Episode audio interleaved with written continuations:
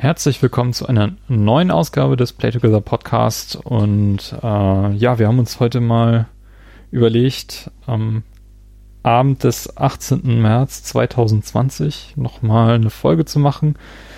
Ähm, die letzte Folge liegt ja schon eine ganze Weile zurück. Wir haben zuletzt den, den Jahresrückblick 2019 hinter uns gebracht, beziehungsweise den großen Dekadenrückblick auf das vergangene Jahrzehnt. Waren da noch frohe Hoffnungen, kam uns blumig ausgemalt, wie das Jahr 2020 werden könnte. Und nun ist doch einiges passiert äh, seitdem. Deswegen betone ich auch nochmal dieses Datum, äh, während wir dies aufnehmen, beziehungsweise diese Aufnahme gestartet haben, äh, spricht Angela Merkel in einer Fernsehansprache an uns äh, deutsche Mitbürger und Mitbürgerinnen. Ähm, ja, besondere Situation die wir so nicht haben kommen sehen, zumindest noch nicht in unserer letzten Sendung. Ich bin Timo und begrüße bei mir heute den äh, Dr. Robert Mitchell. Grüß dich. also, ja, hallo. Ich darf eigentlich noch nicht so führen. Ach, verdammt. okay. Äh, ähm, ja, hallo. Ja, leider, wir haben beide eigentlich äh, Promotionen hinter uns, aber leider nicht in Medizin. Mhm. Sonst könnten wir ja äh, uns brauch könnten wir brauchbar eingesetzt werden gerade. Ähm, ja. Ja, ähm, wir haben diese, diese Sendung schon, schon ein bisschen länger geplant, ähm, mit eigentlich einem Fokus auf ein, auf ein paar schöne Themen. Äh, wir haben uns nämlich beide auf verschiedene Art und Weise mit äh, Retro-Gaming beschäftigt. Ich besonders am Jahresanfang, also nach Weihnachten habe ich die Zeit recht intensiv genutzt, um mein Super Nintendo Classic Mini ein bisschen zu pimpen und habe mir im Februar eine Sega Dreamcast gekauft. Das besprechen wir äh, nachher in der Sendung. Du hast dich mit dem, wie nennt man das, Projekt Mister beschäftigt. Genau. Genau. Und äh, dich da so ein bisschen ausgetobt.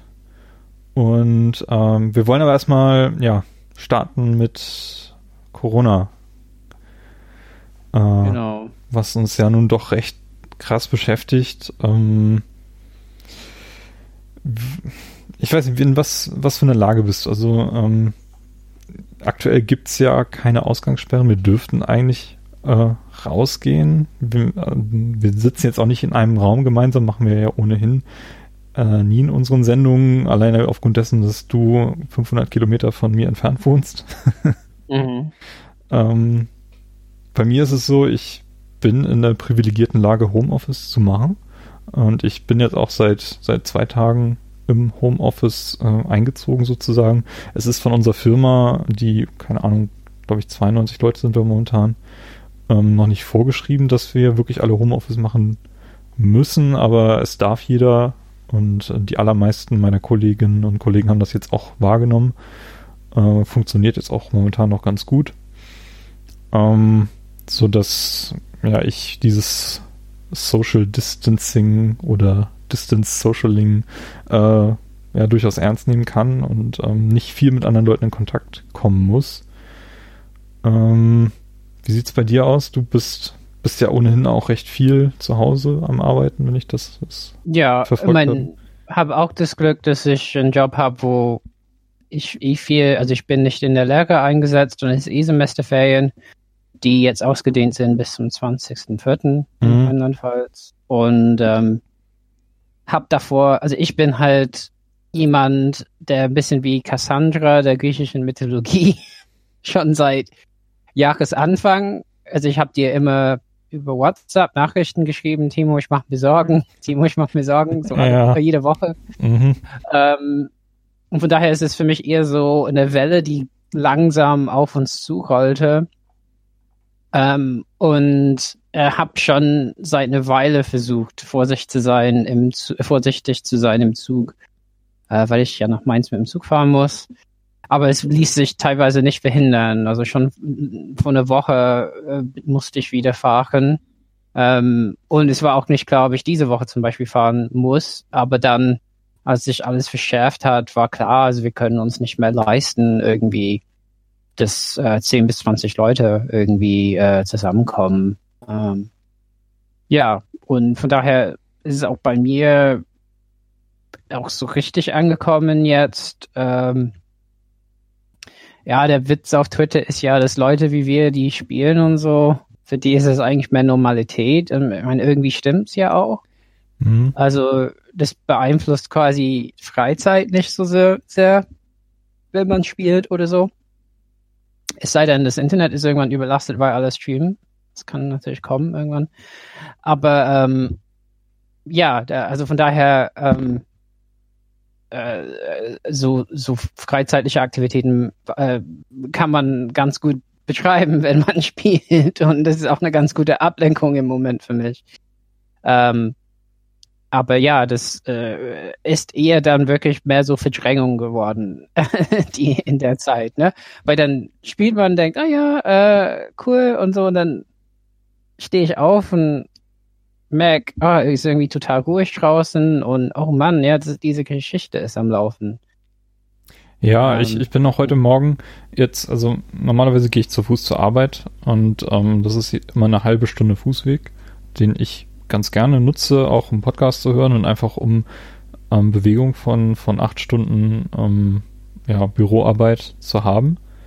Ähm, und das fehlt mir jetzt auf einmal im Homeoffice. Ja, da stehe mhm. ich auf.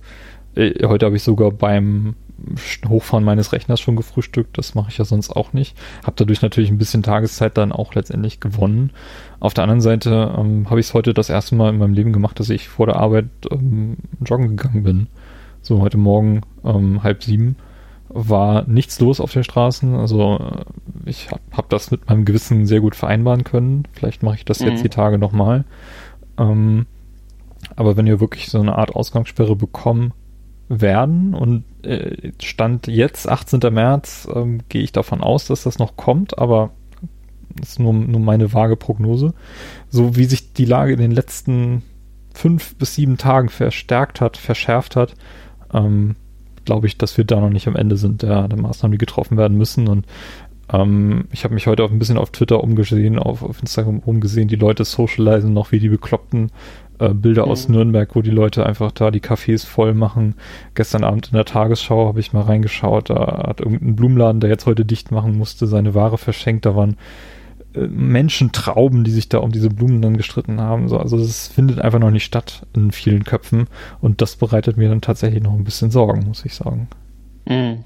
Also bitte ähm, auch an unsere lieben Hörerinnen und Hörer, äh, nehmt die Lage ernst. Ähm, ich mache jetzt einfach mal Frau Merkel, die, ich, die Ansprache habe ich jetzt nicht gesehen, das schaue ich jetzt nach der Sendung. Ähm, nehmt die Sache, Lage wirklich ernst. Es gibt genügend seriöse Seiten, auf denen ihr Informationen bekommt, falls ihr wirklich in die Situation kommt, dass ihr den Verdacht habt, euch infiziert zu haben, ähm, wie ihr dann damit umgehen müsst. Ähm, ich selber informiere mich auf meinen üblichen Nachrichtenportalen, Spiegel Online, Zeit Online, die haben auf ihren Seiten ähm, große Infobereiche eingerichtet, ähm, die sehr ja, einfach verständlich sind, gut aufgebaut sind, sodass man da wirklich nachvollziehen kann, was jetzt am ehesten zu tun ist. Ähm, ja, und versucht so weit wie möglich euch sozial einzuschränken. Keine, keine Corona-Partys, um Gottes Willen. ähm, wenn ihr diesen Podcast hört, gehe ich davon aus, dass ihr das Hobby Spielen habt und ähm, Online-Zocken geht ja auch ganz gut. Zumindest jetzt noch, wo das Internet stabil ist, zumindest in meiner Region. Mhm. Ähm, kommen ein paar coole Spiele aktuell raus. Am Freitag ist Doom äh, dran. Das habe ich mir ja, sogar vorbestellt. Diesmal digital. Animal Crossing.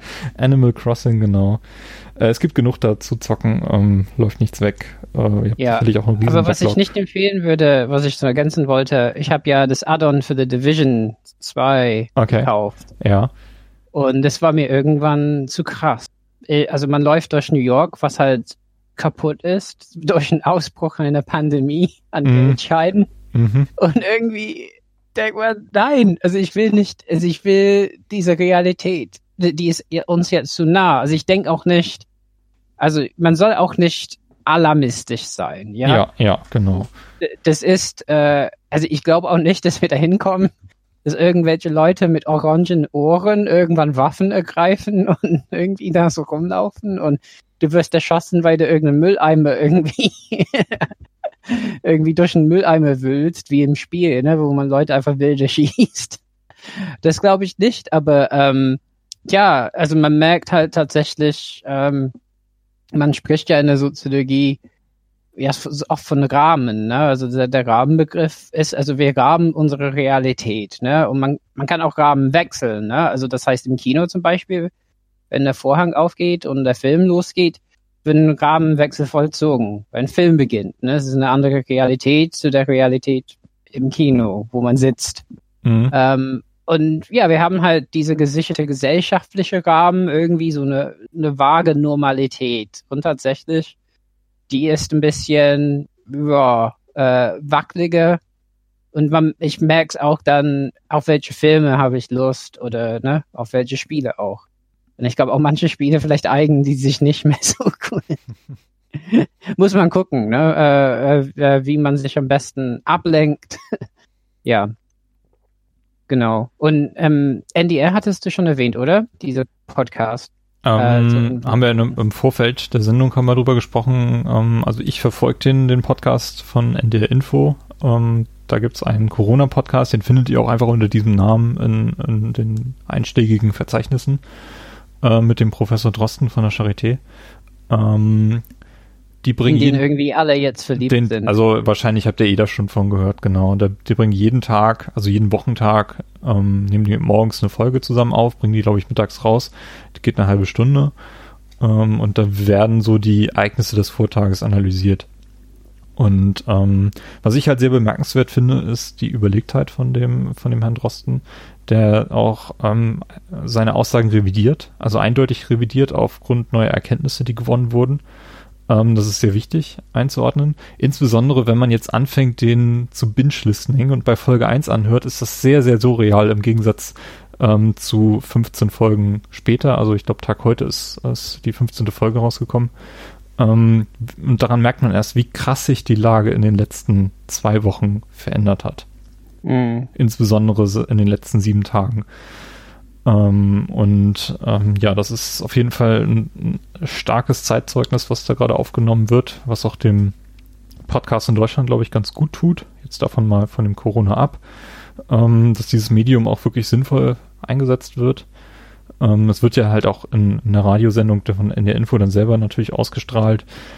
Äh, es gibt äh, Transkripte von, von, den, von den Aufnahmen, sodass man die auch gut zitieren kann, falls man ähm, irgendwie in den Medien tätig ist und da sich Bezug nehmen möchte.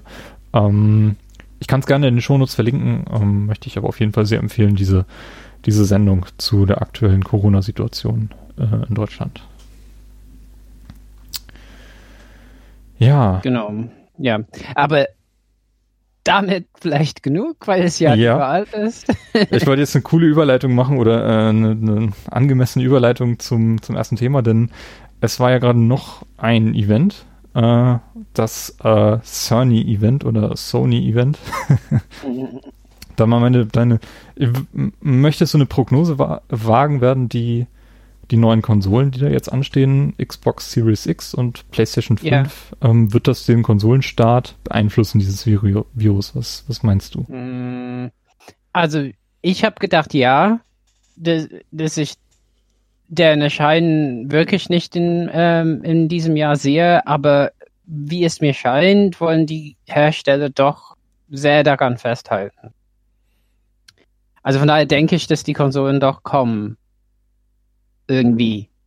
Aber ich kann mir halt nicht vorstellen, wie die ganzen Supply Chains aufrechterhalten werden. Dass die wirklich ne, mhm. so einen Massenstart machen können. Oder? Ich meine, also es kommt, es, es kommt natürlich alles sehr drauf an. Ne? Also wenn wir in dieser Situation hocken bis Ende des Jahres, also, ich meine, dann geht sich doch keine eine Konsole kaufen wahrscheinlich, weil da haben wir andere Probleme bestimmt. Ja, also das Ding ist ja halt, wir haben, also ich aus meiner Perspektive habe momentan einen Zeithorizont von gerade mal einer Woche. Also ich kann nicht mehr sagen, wie die Welt in einer Woche aussieht. Vor, vor ein paar Wochen habe ich gesagt, ich meine, mein Horizont in Sachen Coronavirus ist zwei Wochen lang. Also ich kann mir ungefähr vorstellen, wie das in den nächsten zwei Wochen aussieht, aber dann nicht mehr. Und das wird mhm. jetzt immer kleiner, dieser, dieser Zeitraum.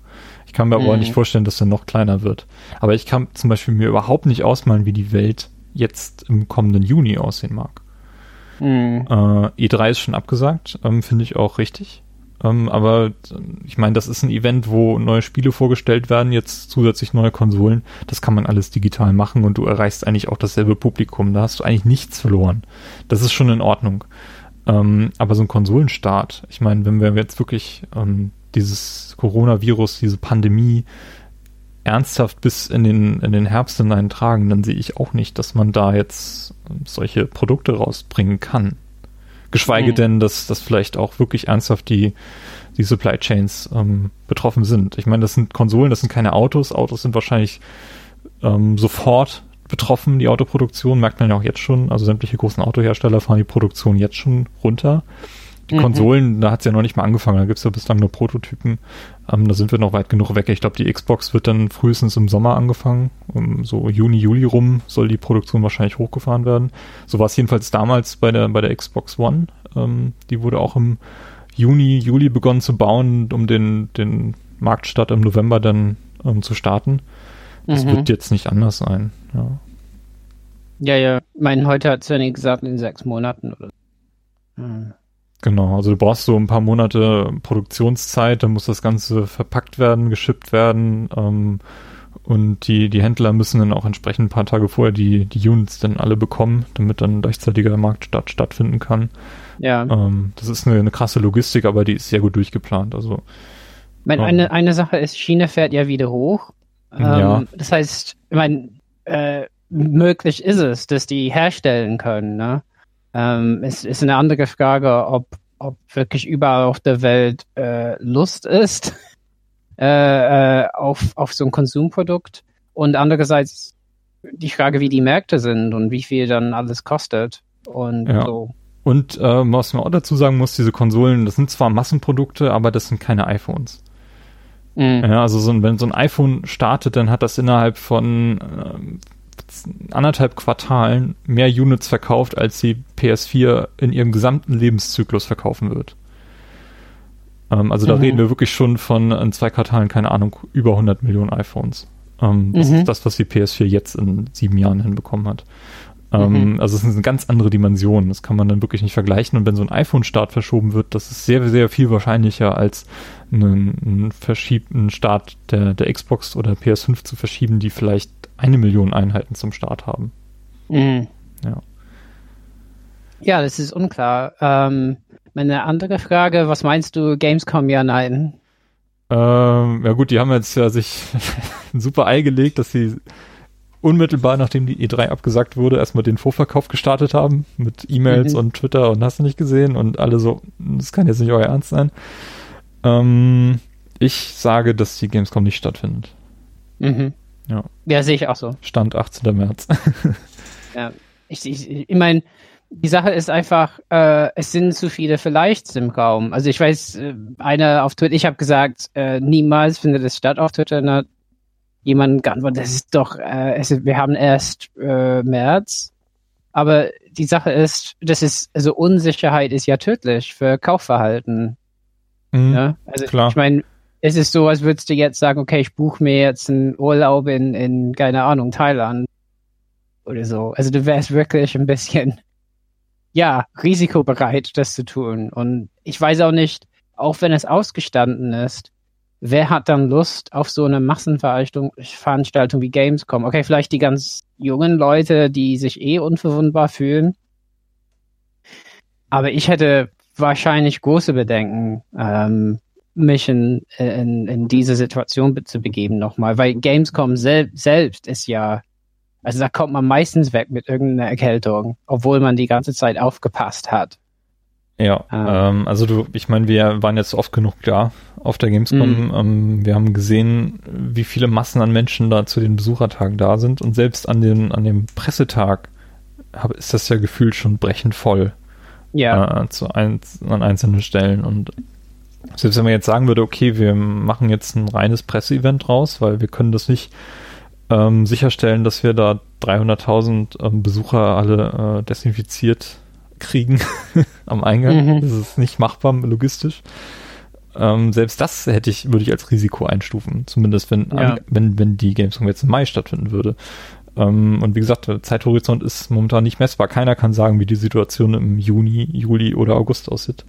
Ja. Und, aber ähm, ich meine, wir, wir wissen ja, äh, einen Impfstoff wird es bis dahin eh nicht geben. Ja, genau. Und ich weiß halt wirklich nicht, auch wenn es mal ein bisschen besser ist oder so, wäre es einfach, finde ich, ein bisschen fahrlässig zu sagen, wie viele Leute kommen da. Es sind mittlerweile 200.000 Leute oder so insgesamt oder 150.000 oder. Ähm, wir waren schon, glaube ich, bei 240, 50, 60. Ja, ja. ich meine, das kann man dann nicht bringen.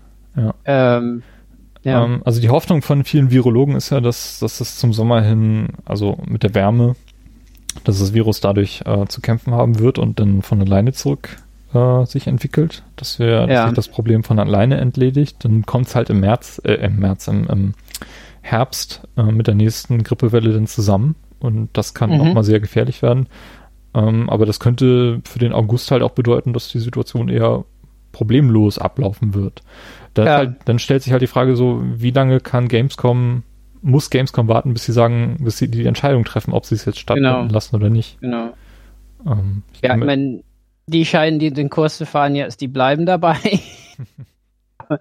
ja, ich meine, ich wollte nicht in, in, in, in deren Position sein. Also ich denke sowieso, ich meine, ich krieg's mit auf der Arbeit. Äh, also kriegen wahrscheinlich alle mit irgendwie Entscheidungsträgerinnen haben einfach gerade, die müssen schwere Entscheidungen treffen. Aber ich finde, meine Sicht ist ja, dass die Verantwortung für die Gesundheit anderer halt an erster Stelle stehen muss ja. und nicht mehr gewinnen. Und ja, Gamescom ist halt eine tolle Sache und es wäre auch schade, wenn, also bei der E3 ist schon jetzt die Frage, wird es überhaupt noch eine E3 geben, wenn die das jetzt dieses Mal halt nicht machen, weil es eh schon ein bisschen im Ausklingen war. Ähm, bei Gamescom sehe ich die Gefahr nicht, wenn das alles mal vorbei ist, dass Gamescom noch irgendwie einen Wert hat, weil es einzigartig in Europa ist. Ähm, aber ja, ich verstehe, ich verstehe, dass sie nicht sagen wollen, nee, machen wir nicht. Ähm, ja, aber äh, ich mein, okay, wenn, wenn ein paar Leute hingehen, also wenn, keine Ahnung, es dann ein paar immer noch so 100.000 sind, 150.000 ist für die okay. Aber, mein, du gehst eh nicht hin, ne? Ich gehe nicht hin, ähm, genau. Aber tatsächlich, ich hätte einfach ganz große Bedenken, selbst dahin zu gehen. Ja weil ich genug Leute kenne, ähm, die ich nicht anstecken kann. Also auch wenn ich denke, irgendwie, also ich habe halt nicht so ein Grundvertrauen in meinen, äh, also da ich ja mal falsches Drüsenfieber hatte, ja, was so ein bisschen so ein Ding ist, wo das Immunsystem auch ein bisschen verrückt spielt, habe mal erlebt, wie das ist, wenn man halt nichts machen kann ähm, und einfach warten muss, bis der Körper sich normalisiert. Da habe ich ein bisschen Grundvertrauen verloren. Mhm. Daher ähm, auch für mich finde ich es nicht so cool, aber ja, also da bin ich sehr abgeneigt, gerade dahin zu gehen.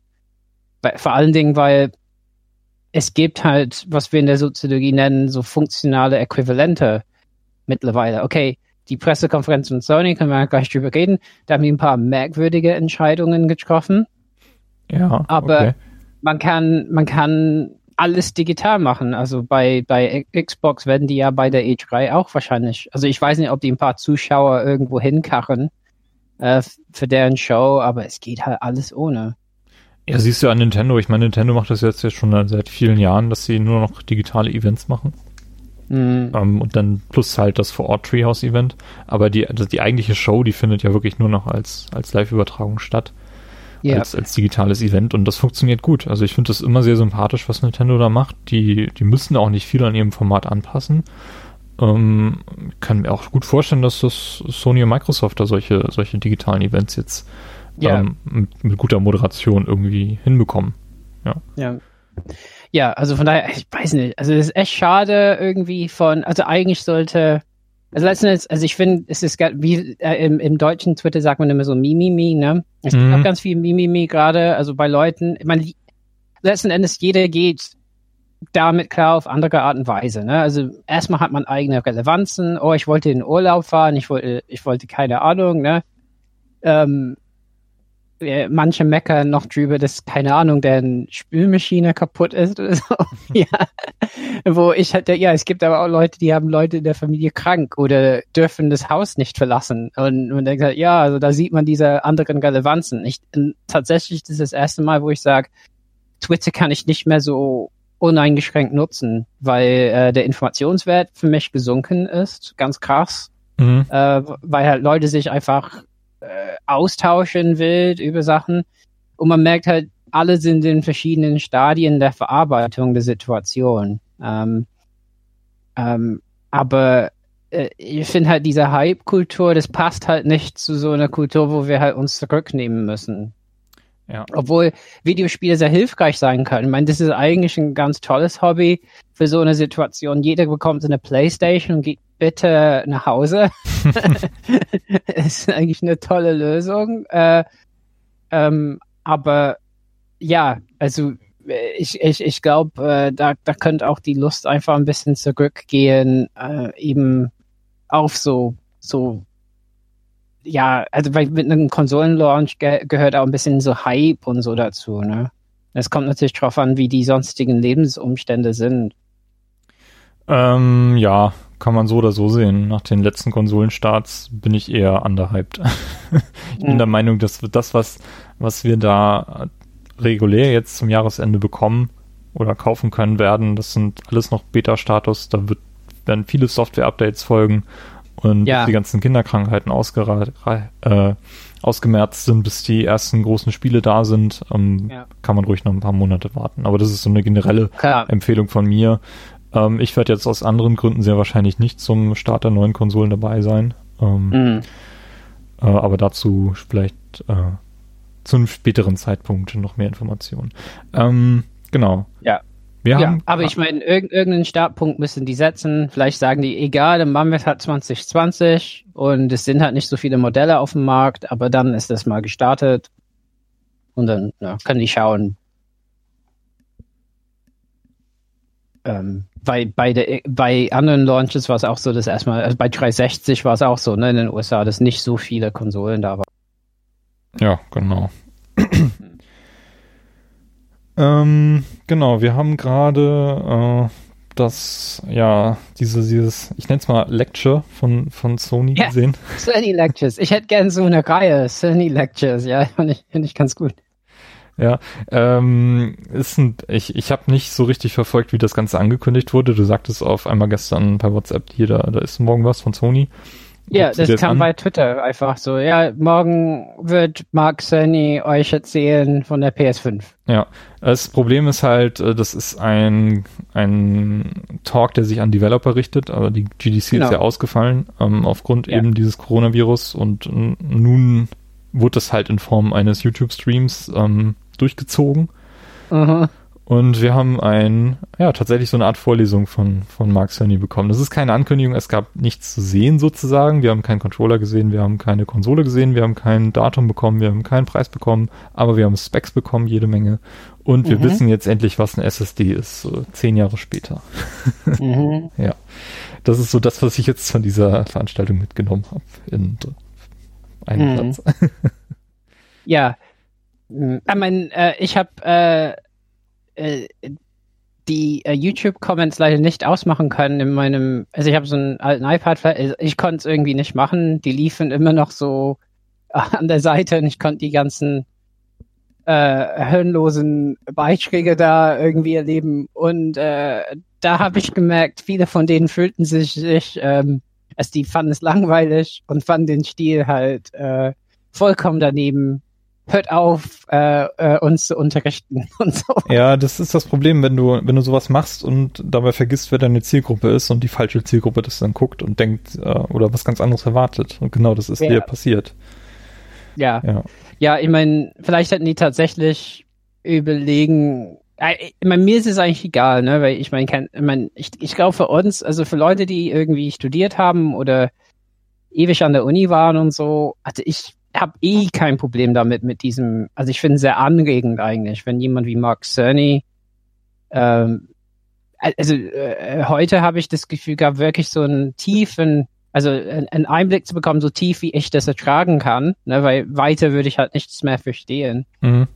Aber habe echt gesehen, ja, wie viel, wie viele Gedanken in die äh, Konsolenarchitektur einfließen ist einfach krass. Also, ja. was die sich alles im Vorfeld überlegen Und äh, das fand ich überraschend äh, transparent eigentlich. Also die ganzen Leute, die das kommentieren, habe ich gedacht, versteht ihr nicht, was er gerade macht? Also ich meine, klar, das ist nicht irgendwie an, äh, an Consumer so gerichtet, ne? Also an die, an die späteren Spiele so richtig, aber der erzählt uns halt gerade, was die, worüber die sich halt alles Gedanken gemacht haben. Das wird auf jeden Fall äh, die Konsole später äh, beeinflussen ja, das, er sagt das zum einen, auf der anderen Seite hat er auch zwischendurch den Satz halt fallen lassen, so eigentlich müsst ihr Developer nicht mal wissen, was wir hier machen. Ähm, so, für wen erzählst du es dann? Das sind letztendlich dann doch nur irgendwelche Zahlen, die da genannt wurden. Ähm, und äh, das, das werden wir dann im laufenden Betrieb nicht, nicht merken. Ähm, ja, also ja. sollen wir, sollen wir es vielleicht mal, sollen wir so ein bisschen grob dann gucken, was sind die Takeaways äh, von dieser Cerny-Geschichte? Ja, ähm, da würde ich, äh, ich, ich fand das von der Gliederung her gut, er hat den Fokus sehr, sehr stark auf die SSD gelegt mhm. und uns halt auch, ähm, äh, wie ich eigentlich erwartet habe, ähm, diese, diese Spec-Ankündigung von Sony musste ja eine Reaktion auf Microsoft sein, weil Microsoft hat die Specs schon, schon eher fallen lassen, so dass ja. Sony jetzt, ähm, die sehen halt an einigen Stellen schwächer aus, an anderen Stellen stärker und natürlich haben sie versucht, dann diese stärkeren Punkte rauszuheben und das hat halt diesen extremen Fokus auf die SSD gegeben, weil die scheint nun deutlich schneller zu sein und schneller angebunden zu sein als die SSD von, von der Xbox Series X. Aber ob wir das im, mhm. im, im Betrieb nachher wirklich merken und auch irgendwelche Vorteile davon haben, weiß ich nicht. Ähm, weil die sind beide einfach rasend schnell und werden dafür sorgen, dass wir so gut wie keine Ladezeiten mehr haben. Und das mhm. begrüße ich extrem. Ja. Äh, das habe ich mir wirklich schon auch zur aktuellen Generation gewünscht und ich hatte felsenfest damit gerechnet, dass, dass Microsoft irgendwann so eine Xbox One ähm, Elite-Version rausbringt mit einer SSD. Ist nie passiert. Ähm, leider. Aber jetzt mhm. die nächste Generation hat sich da voll drauf eingeschossen. Ähm, und als jemand, der schon 2011 ein MacBook Air besessen hat mit einer SSD, die einfach rasend schnell war, ich glaube, die hatte 300 Megabyte pro Sekunde, aber das war wirklich, war, war sehr schnell. Ähm, das sind hier nochmal ganz andere Hausnummern im Bereich von, was sind 2,4 bis 5,5 Gigabyte pro Sekunde. 5,5 äh, äh, Rohdaten, Rohdaten und 8 bis 9 Gigabyte pro Sekunde komprimiert. Ja, das ist absurd schnell. ja. Ähm, ne, im, Im Gegensatz dazu, PS4 laut deren Zahlen war 50 bis 100 Megabyte pro Sekunde je nachdem, also das war, also das fand ich halt faszinierend. Also er hat dann so ein Diagramm von so einer HDD gezeigt, ne, so einer üblichen Festplatte mhm. und gezeigt, ja, also so sieht's aus, wenn man halt die Daten halt vom äußeren Rand oder von innen halt holt, aber meistens ist es auch noch verstreut. Und so hat er erklärt, wieso man eben bei Bloodborne damals ewig warten musste, wieso de, äh, bis das lädt, weil die ganze Welt halt äh, aus verschiedenen Ecken der Festplatte äh, geladen werden muss und deshalb eben mh, vielleicht äh, nicht so kleine Daten sind. Genau. Ähm, ja.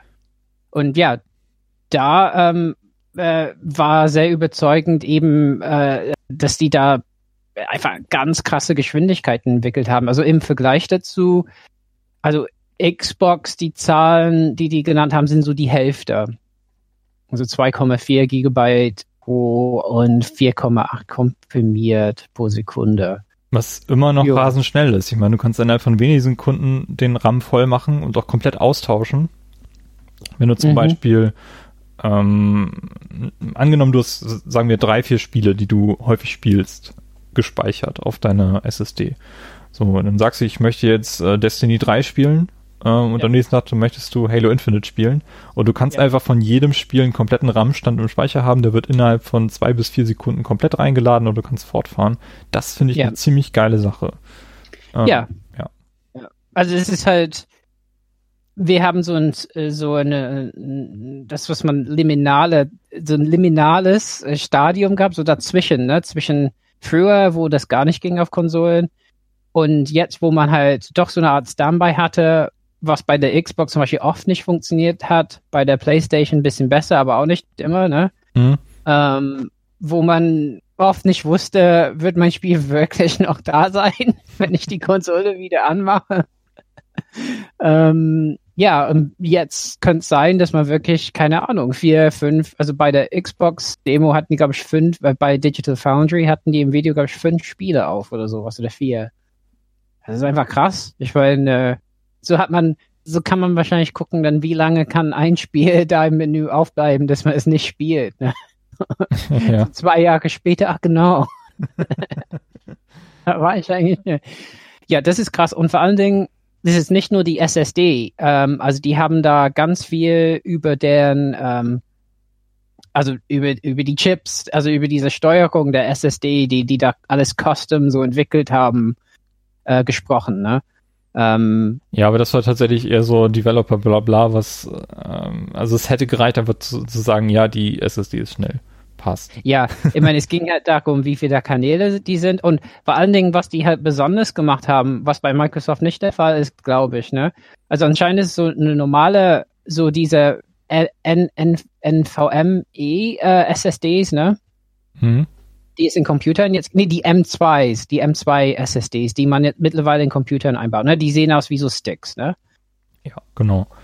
Und ähm, die ähm, äh, ähm, haben wohl nur so zwei Prioritätsebenen. Das heißt, ne, man hat eine erste Ebene, wenn irgendwas in der Ebene halt gelesen werden muss, dann kommt es auf jeden Fall, wird es auf jeden Fall gelesen. Das heißt, sein Beispiel war, die Welt wird gerade geladen, aber man erschießt eine Figur im Spiel und die Figur soll ein paar letzte Worte sagen. Die sollen halt auf jeden Fall eher geladen werden, sind also Priorität 1, äh, damit die auf jeden Fall kommen, ne, wenn die kommen sollen. Mhm. Äh, aber eine normale äh, Steuerung von so einer SSD hat nur so zwei Prioritätsebenen, die haben irgendwie so sechs oder so oder vier. Und ähm, damit können versprechen die sich halt was, aber das bedeutet, dass die wohl jetzt, also am Testen sind ähm, für die Erweiterung, die eigene Erweiterung äh, des Speichers. Äh, weil jetzt kommt hinzu, und das war ja im Vorfeld ja ein Riesenthema, wir haben uns alle gefragt, also wenn die so Custom SSDs einbauen in diese Konsolen, wie werden wir es machen? Weil dann kann man auf gar keinen Fall wie jetzt einfach irgendeine HDD äh, dran machen über USB 3.0 und erwarten, dass es halt so schnell läuft. Mhm. Und das ist tatsächlich der Fall. Also bei PlayStation 5 haben die heute bestätigt, man kann zwar so wie jetzt so eine HDD äh, anschließen, aber das ist nur eine, eine Lagerung. Also dann lagert das Spiel da aber wenn man es spielen will, dann muss man es entweder auf die eingebaute SSD oder man kann eben ähm, einfach äh, äh, im Handel äh, so eine SSD äh, zusätzlich kaufen, aber die sind noch dabei und sind vielleicht erst am Ende des Jahres oder später damit fertig zu prüfen, welche SSDs, die eben weniger Prioritätsebenen haben und auch verschiedene ähm, Dimensionen, die vielleicht nicht passen, äh, in, in, die haben so einen Slot dafür und die müssen halt passen.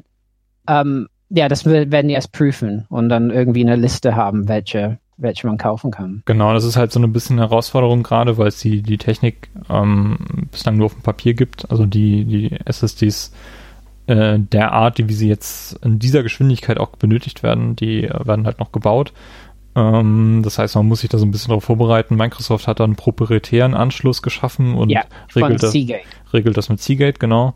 Ähm, aber Take-Home-Message ist, beide haben halt dafür gesorgt, dass es Speichererweiterungen gibt und die auch recht komfortabel dann wahrscheinlich ähm, also ich na nachzukaufen die sein werden. von PS5 echt verblüffend, weil wir kennen alle die PS Vita mit ja. Sony eigenen äh, Speicherkarten und übrigens, ich habe mir habe mir um vor Weihnachten habe ich eine PS Vita auf äh, aus Japan importiert, ne, eine rote, der LCD-Version und habe dann gesagt, okay, wenn ich es mir antue und so eine Lieferung aus Japan machen, kaufe ich die größte ähm, SD-Karte, die es gab, dafür auch, ne?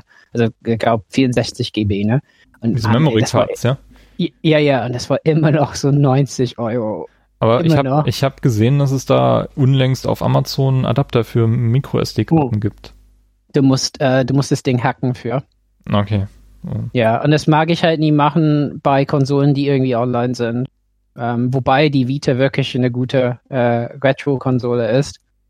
Ähm, ja, aber nur dazu, ne? Ich habe gedacht, oh nee, Sony bitte nicht nochmal, ne? Aber Sony ist sogar weniger als Microsoft und Microsoft hat diese eigene Lösung und bei Digital Foundry haben wir die gesehen, die sieht, die sieht massig aus, ne? Das ist so äh, wird da rein, da ist ein Slot und das hängt ein bisschen aus der Konsole raus. Es klang so, als wäre das bei PS5, das vermute ich, einfach von der Art und Weise, wie äh, Cerny das angesprochen hat, dass es wieder so als ist, wo man was aufmachen muss, wie bei der PS5, PS4 und reinmacht, ne? Mhm. Weil das einfach so ein handelsübliche, es wird halt sowas sein, wo man einbaut, denke ich. Ja, habe ich auch so ähm, verstanden, genau. Ja, aber das heißt, man kann erweitern und ein, ein Vorteil davon ist, dass die Preisentwicklung über die Konsolengeneration also die werden irgendwann ein bisschen billiger wahrscheinlich. Aber äh, was, ein bisschen eine komische Sache ist, ne? Der hat dann erklärt, wieso diese SSD 805, also ich glaube 824 oder so Gigabyte hat. Mhm. Also das heißt, nicht mal wirklich ein Terabyte hat das Ding. Und wenn man überlegt, äh, da wird auch ein Teil davon vom OS äh, in Anspruch genommen. Also der hat ich fand es überraschend, weil er hat gesagt, dann kamen wir darauf, dass die optimale Zahl für die Architektur dieser SSD so 824 GB ist. Aber wir haben dann auch geprüft, ob das reicht. Und die haben wohl so Spielerstatistiken angeguckt, guckt, wie, wie spielen Leute. Und ich sagte halt, an mein Verhalten, ich sagte, ja, jetzt kommt. Und wir haben das natürlich verzweifacht. damit das halt Aber da hat, nee, das, wir haben geprüft und ja, das passt. Ich dachte, okay, ja, wie denn, ja. Aber anscheinend meinen die, ähm, dass das geht, weil natürlich SSDs soll man eigentlich nicht so oft, äh, also ich glaube, es ist nicht so gut für SSDs, die dauerhaft ne, immer wieder zu überschreiben, ne? Also super oft. Ja, ich weiß nicht, wie, wie gut sich das in den letzten Jahren verbessert hat, aber es war lange Zeit ein Problem mit diesem Trim, dass wenn du zum Beispiel Daten ablegst, zum Beispiel eine Windows-Installation auf eine SSD, dass die halt immer in demselben Bereich liegt. Mhm. Äh, so die Bereiche werden halt im Laufe der Zeit langsamer und da hast du dann halt nach einer ganzen Weile dann nicht mehr diese 5,5 Gigabyte Durchsatz, sondern dann sind es vielleicht nur noch die Hälfte, weil du immer denselben Bereich halt beanspruchst. Und dieses Trimmen von, von Speicher sorgt halt dafür, dass im laufenden Betrieb ähm, die Daten von einem Bereich in einen anderen Bereich umgelegt werden und dass halt jeder Bereich mal gleichmäßig beansprucht wird von, von diesen SSDs. Das mhm. ist bei diesen Geschwindigkeiten, mit denen die SSDs arbeiten, ist das überhaupt kein Thema. Das hat nichts mit dem Dickfragmentieren von Festplatten, was wir früher betrieben haben, mhm. zu tun. Ja, ja, klar. Ähm, und die Technik, die ist mittlerweile in jedem SSD-Controller drin. Äh, das, das, sollte mittlerweile abgehangen sein. Ähm, ich fürchte aber tatsächlich, dass die Konsolen auch, wenn wir sie, keine Ahnung, fünf Jahre benutzt haben, dass wir das auch merken werden, dass die Geschwindigkeit nicht mehr da sein wird, wenn wir hm. wirklich viel spielen, ja. Ja, ist halt, also ich bin auf jeden Fall ein User, der wahrscheinlich erweitern muss. Denke ich. Weil, weil, ne, es ist einfach ganz nett, mehr als drei Spiele installiert zu haben. Ja, ist halt auch die Frage, wie groß werden die Spiele, ne? Also, ja. ähm, wie viel Speicher brauchen die wirklich? Äh, wir haben jetzt schon viele Spiele, die die 100 Gigabyte überschritten haben, schon auch am Anfang der, der Gen, äh, der laufenden Gen äh, gesehen. Ähm, mhm. Halo Master Chief Collection und solche Sachen sind ja doch. Call, Call of Duty Modern Warfare ist jetzt 130 Gigabyte. Ja. Äh, das wird eher mehr werden mhm. weil alles in Richtung 4K gehen muss und ähm, halt neue Konsolengenerationen, neue Möglichkeiten und so weiter. 3D-Sound, keine Ahnung, wie viel Platz das belegen wird. Mhm. Ähm, ich könnte mir schon vorstellen, dass wir relativ früh in der Phase dann auch 200 Gigabyte Spiele sehen werden und dann kann man sich ausrechnen, wie viel Spiele man dann gleichzeitig halt vorhalten kann auf einer SSD, auf der internen ja. SSD. Ja. Ich kann mir vorstellen, dass manche sich schon ein bisschen eingeschränkt äh, da drin. Ich meine, okay, ich habe jetzt in meine PS4 Pro habe ich auch nur eine 500 Gigabyte SSD, was eh minimale Steigerung gibt, weil die I.O. Äh, Throughputs irgendwie eh gering sind. Ne? Also mhm. man kann die SSD nicht so ausschöpfen, als würde ich es in einem PC bauen. Ähm, aber ja, das ähm, äh, damit komme ich irgendwie auch zurecht mit diesen 500 Gigabyte. Aber das bedeutet schon, dass ich halt zwei externe Festplatten habe äh, mit verschiedenen Spielen drauf und manchmal überlegen muss, wo habe ich, also ich spiele eigentlich kaum Destiny noch, aber wenn ich das spielen will, muss ich immer überlegen, auf welcher Festplatte liegt das und, äh, und so. Ja, ähm, äh, äh, man muss halt gucken. Aber an sich, ich verstehe, wieso die das machen, weil ja, also ich kann mir wirklich vorstellen, also was ich mir nicht sicher bin, werden wir diese Geschwindigkeitsunterschiede zwischen Xbox und PS5 wirklich merken. Ne? Das ist noch unklar, finde ich. Und äh, ist auch eine Frage, also wenn PS5 wirklich so custom ist und äh, ja, wie wird es bei so Multiplattform Spiele? Ja, ich habe auch das Gefühl, dass die, die Architektur tatsächlich ein bisschen auseinandergeht bei beiden, mhm. weil sie unterschiedliche Schwerpunkte setzen. Und ähm, da wird es dann von Vorteil sein für einen von den beiden, wenn die irgendeine Hardware-Technologie integriert haben, die in Software nur schwer nachzubilden ist. Sowas wie Machine Learning-Algorithmen kannst du mit speziellen Chips beschleunigen. Das macht Apple im iPhone ja ähm, massiv. Ähm, keine Ahnung, was das vielleicht für einen Vorteil haben kann, äh, diese Technologie in Spielen zu verwenden, aber da wird es sicherlich Anwendungen geben. Gerade in der virtuellen Realität äh, da, sind da sicherlich Sachen denkbar. Ähm, Sony hat jetzt auch sehr stark ähm, 3D-Sound hardware-technisch integriert und ähm, was war das dritte?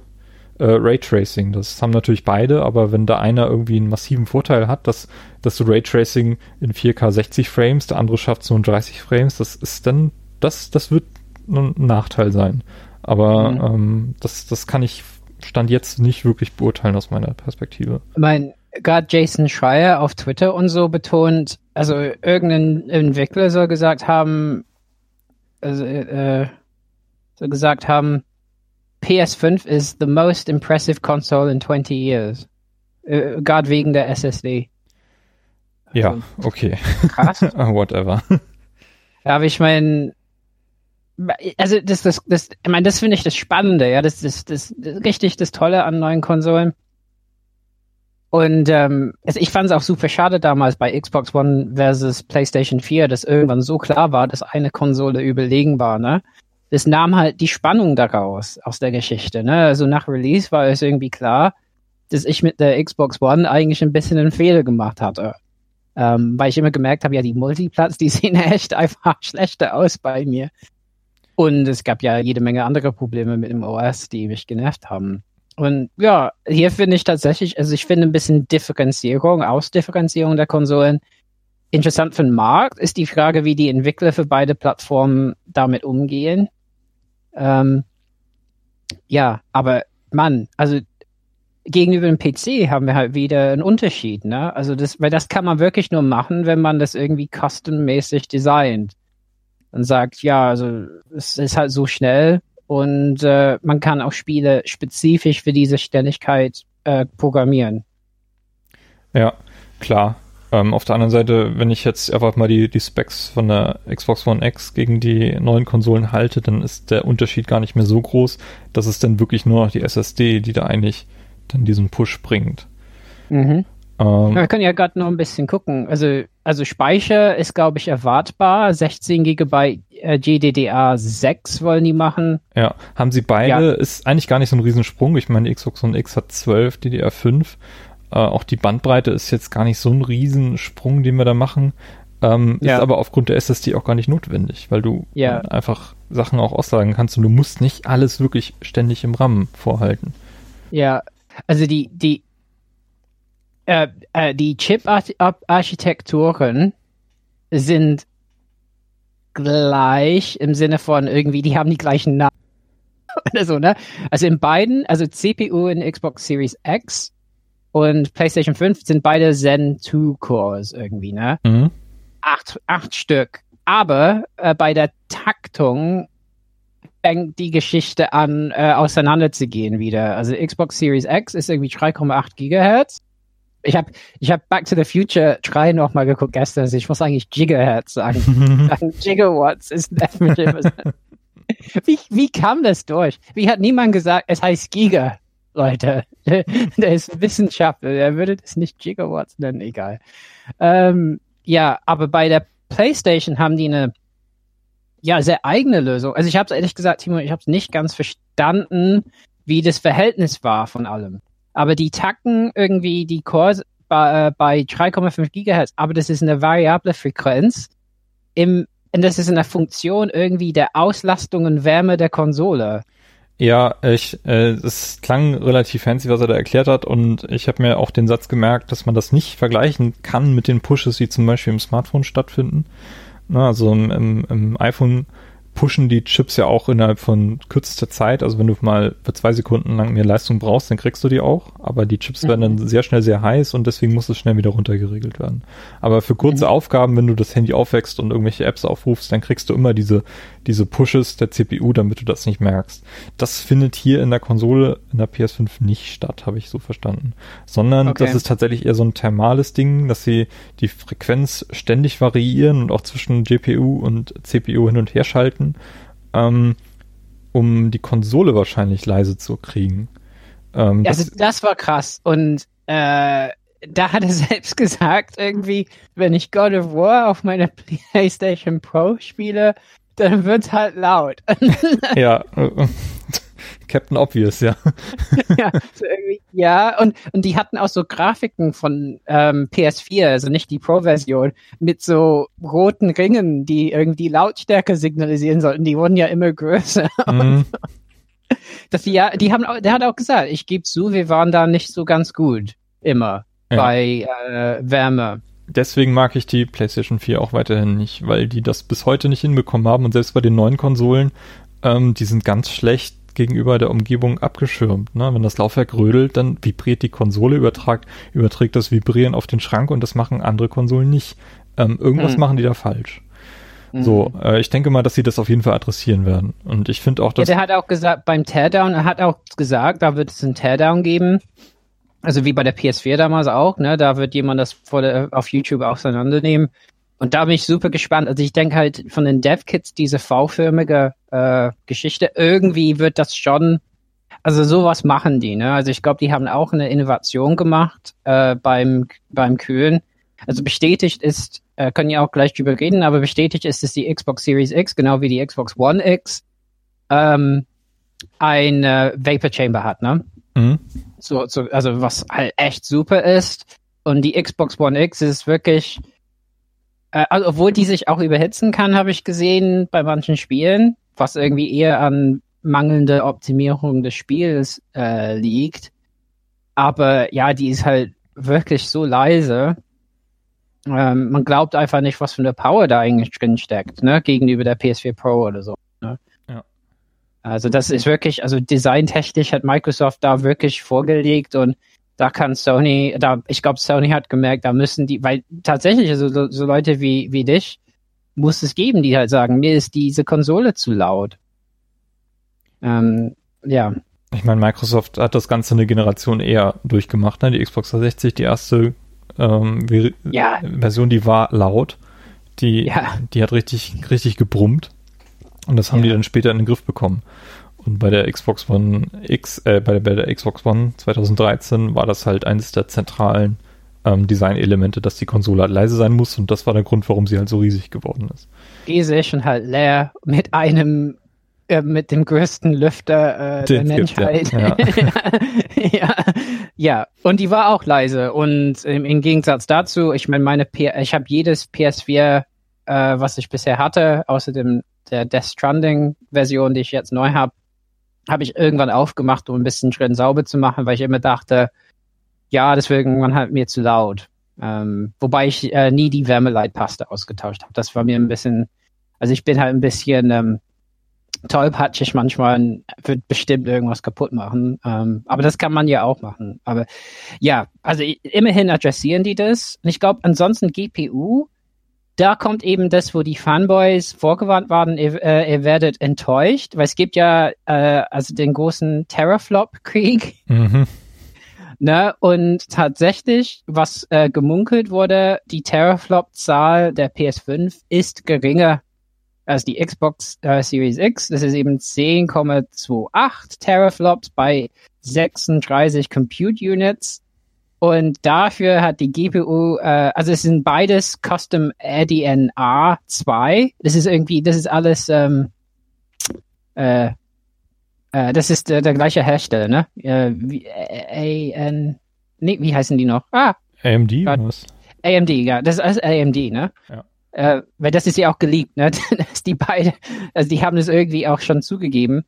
Aber ja, Xbox Series X hat 12 gegenüber den 10, 10,28 hat 12 Teraflops bei 52 Compute Units. Ähm, äh, wobei hier, und da hat Cerny so ein bisschen. Das war ein versucht- kleiner Seitenhieb, ja. Ja, nicht nur so klein, ne? Da hat er gesagt, ja, also Teraflops bedeuten eigentlich nicht so alles, ne? Und eigentlich sind die ein bisschen bedeutungslos, weil das ist ja nur eine Leistung der GPU und es gibt andere Dinge. Und der hat erklärt, wieso er lieber mehr Taktung hat als Compute Units. Also das heißt, die Compute Units, die 52 Compute Units der Xbox Series X, die sind bei 1,8 Gigahertz getaktet, während bei der PlayStation 5 ist es höher bei 2,2. Und der hat irgendwie erklärt, wieso er das besser findet, weil er findet halt, obwohl Teraflop-mäßig die Leistung geringer aussieht, bei dieser höheren äh, Taktung meint er, er käme mehr bei rum. Ne? Ja, Ja, muss man einfach so hinnehmen. Ich glaube, das können wir beide nicht beurteilen. Ähm, da, da müssen wir echt warten, bis, bis wirklich ein Multiplattform-Titel auf beiden Konsolen mh, erschienen ist. Und dann kann man sich Digital Foundry angucken und feststellen, man sieht eigentlich keinen Unterschied und dann ist das auch gegessen. ja, ja weiß ich nicht. ja. Aber, aber da ist auch wieder variable äh, Taktung auch drin. Ich meine, ja, mal gucken. Also ich kann mir auch vorstellen, wenn die Entwickler Probleme damit haben, was nicht so klingt. Ne? Es klingt, als würden die echt gut damit klarkommen. Das war auch ein Punkt in dem Vortrag heute, wo er meinte, innerhalb von einem Monat können die schon Grafiken irgendwie haben, Mhm. äh, was bei der PlayStation 3 schon ein halbes Jahr gedauert hat und bei PlayStation 1 eins bis zwei Monate. Ne? Also das heißt, die sind wirklich wohl, die haben das anscheinend sehr entwicklerfreundlich gestaltet, meinen die. Aber ja, klar, es könnte auch ganz spannende äh, so Glitches und äh, Probleme, wenn, ich, wenn irgendwie äh, diese Taktung, keine Ahnung, äh, Probleme verursacht im Spiel. Das wäre auch spannend. Also ich bin mal echt gespannt, was das bedeutet, ja. Ja, ja, müssen wir abwarten. Ähm, man hat ja schon gesehen, dass das in, also im Moment kommen ja recht viele Spiele raus und ähm, die Leute wissen auch, wie sie mit der PS4 umgehen müssen, aber das ist auch einfach, weil sich die Strukturen angepasst haben. Die Entwicklungskapazitäten, die du brauchst, um ein AAA-Spiel rauszubringen, die sind weiterhin wesentlich höher als PS3-Zeiten. Ja, Und das Also auch- runterzukriegen ist halt äh, die Kunst. Und ein, dies ist eben ein Teil äh, dessen, was, was Sony selber hardware-seitig dazu beitragen kann, diesen, diese Entwicklungszeiten ein bisschen runterzukriegen. Ja. Mhm. Mal auf jeden Fall können wir festhalten, PS4 versus PS5, das ist ein riesiger Sprung. Mhm. Äh, wahrscheinlich größer als PS4 versus PS3. Ähm, denke ich. Ähm, Also wenn ich jetzt von der Xbox One X rausgehe, ausgehe, dann ist es eigentlich nur noch die SSD, die da übrig bleibt. mhm. Ähm, und das wird aber ein Sprung sein. Also das wird etwas sein, was wir merken werden. Dass wir, Ja. dass, dass die Ladezeiten nicht mehr da sind, dass du die Konsole einschalten kannst und innerhalb von zwei Sekunden im Spiel bist. Ähm, das wird, das werden wir merken. Und ich glaube, daran wird man auch einfach erstmal, das, das wird das erste sein, was wir wahrnehmen werden. Alles andere kommt dann erst später.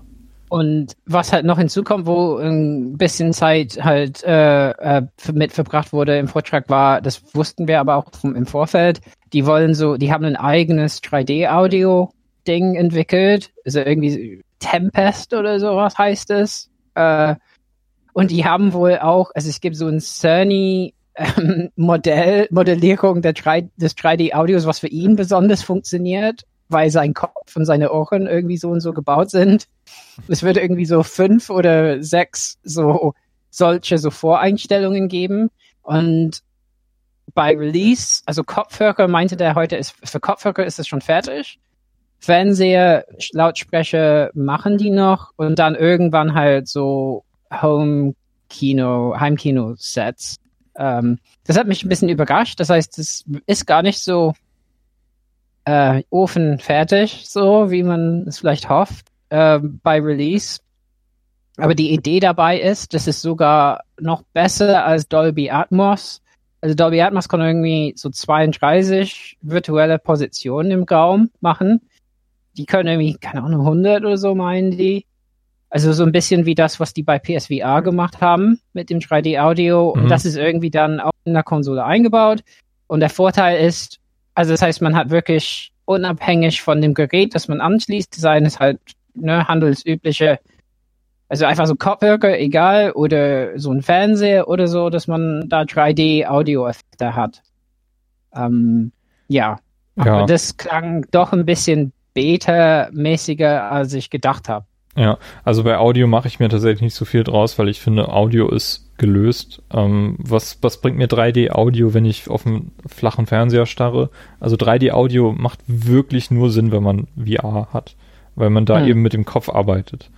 Und da macht es Sinn, wenn du vom Objekt, äh, was Lärm macht, wegguckst, dass auch die Audioquelle sich wegbewegt. Aber wenn ich auf einen flachen Bildschirm gucke, dann dann, dann kann man das 3D-Audio nennen, wie man möchte. Es ist für mich einfach nur eine andere Art von Virtual Surround. Und ob das für mich besser funktioniert, das werde ich dann sehen. Ich ähm, spiele meistens ähm, halt nur über einen Fernsehlautsprecher und ab und zu mal mit Kopfhörern und das reicht mir völlig. Mhm. Und Dolby also, Atmos auf der Xbox One ist so gut, ähm, das reicht mir persönlich völlig aus.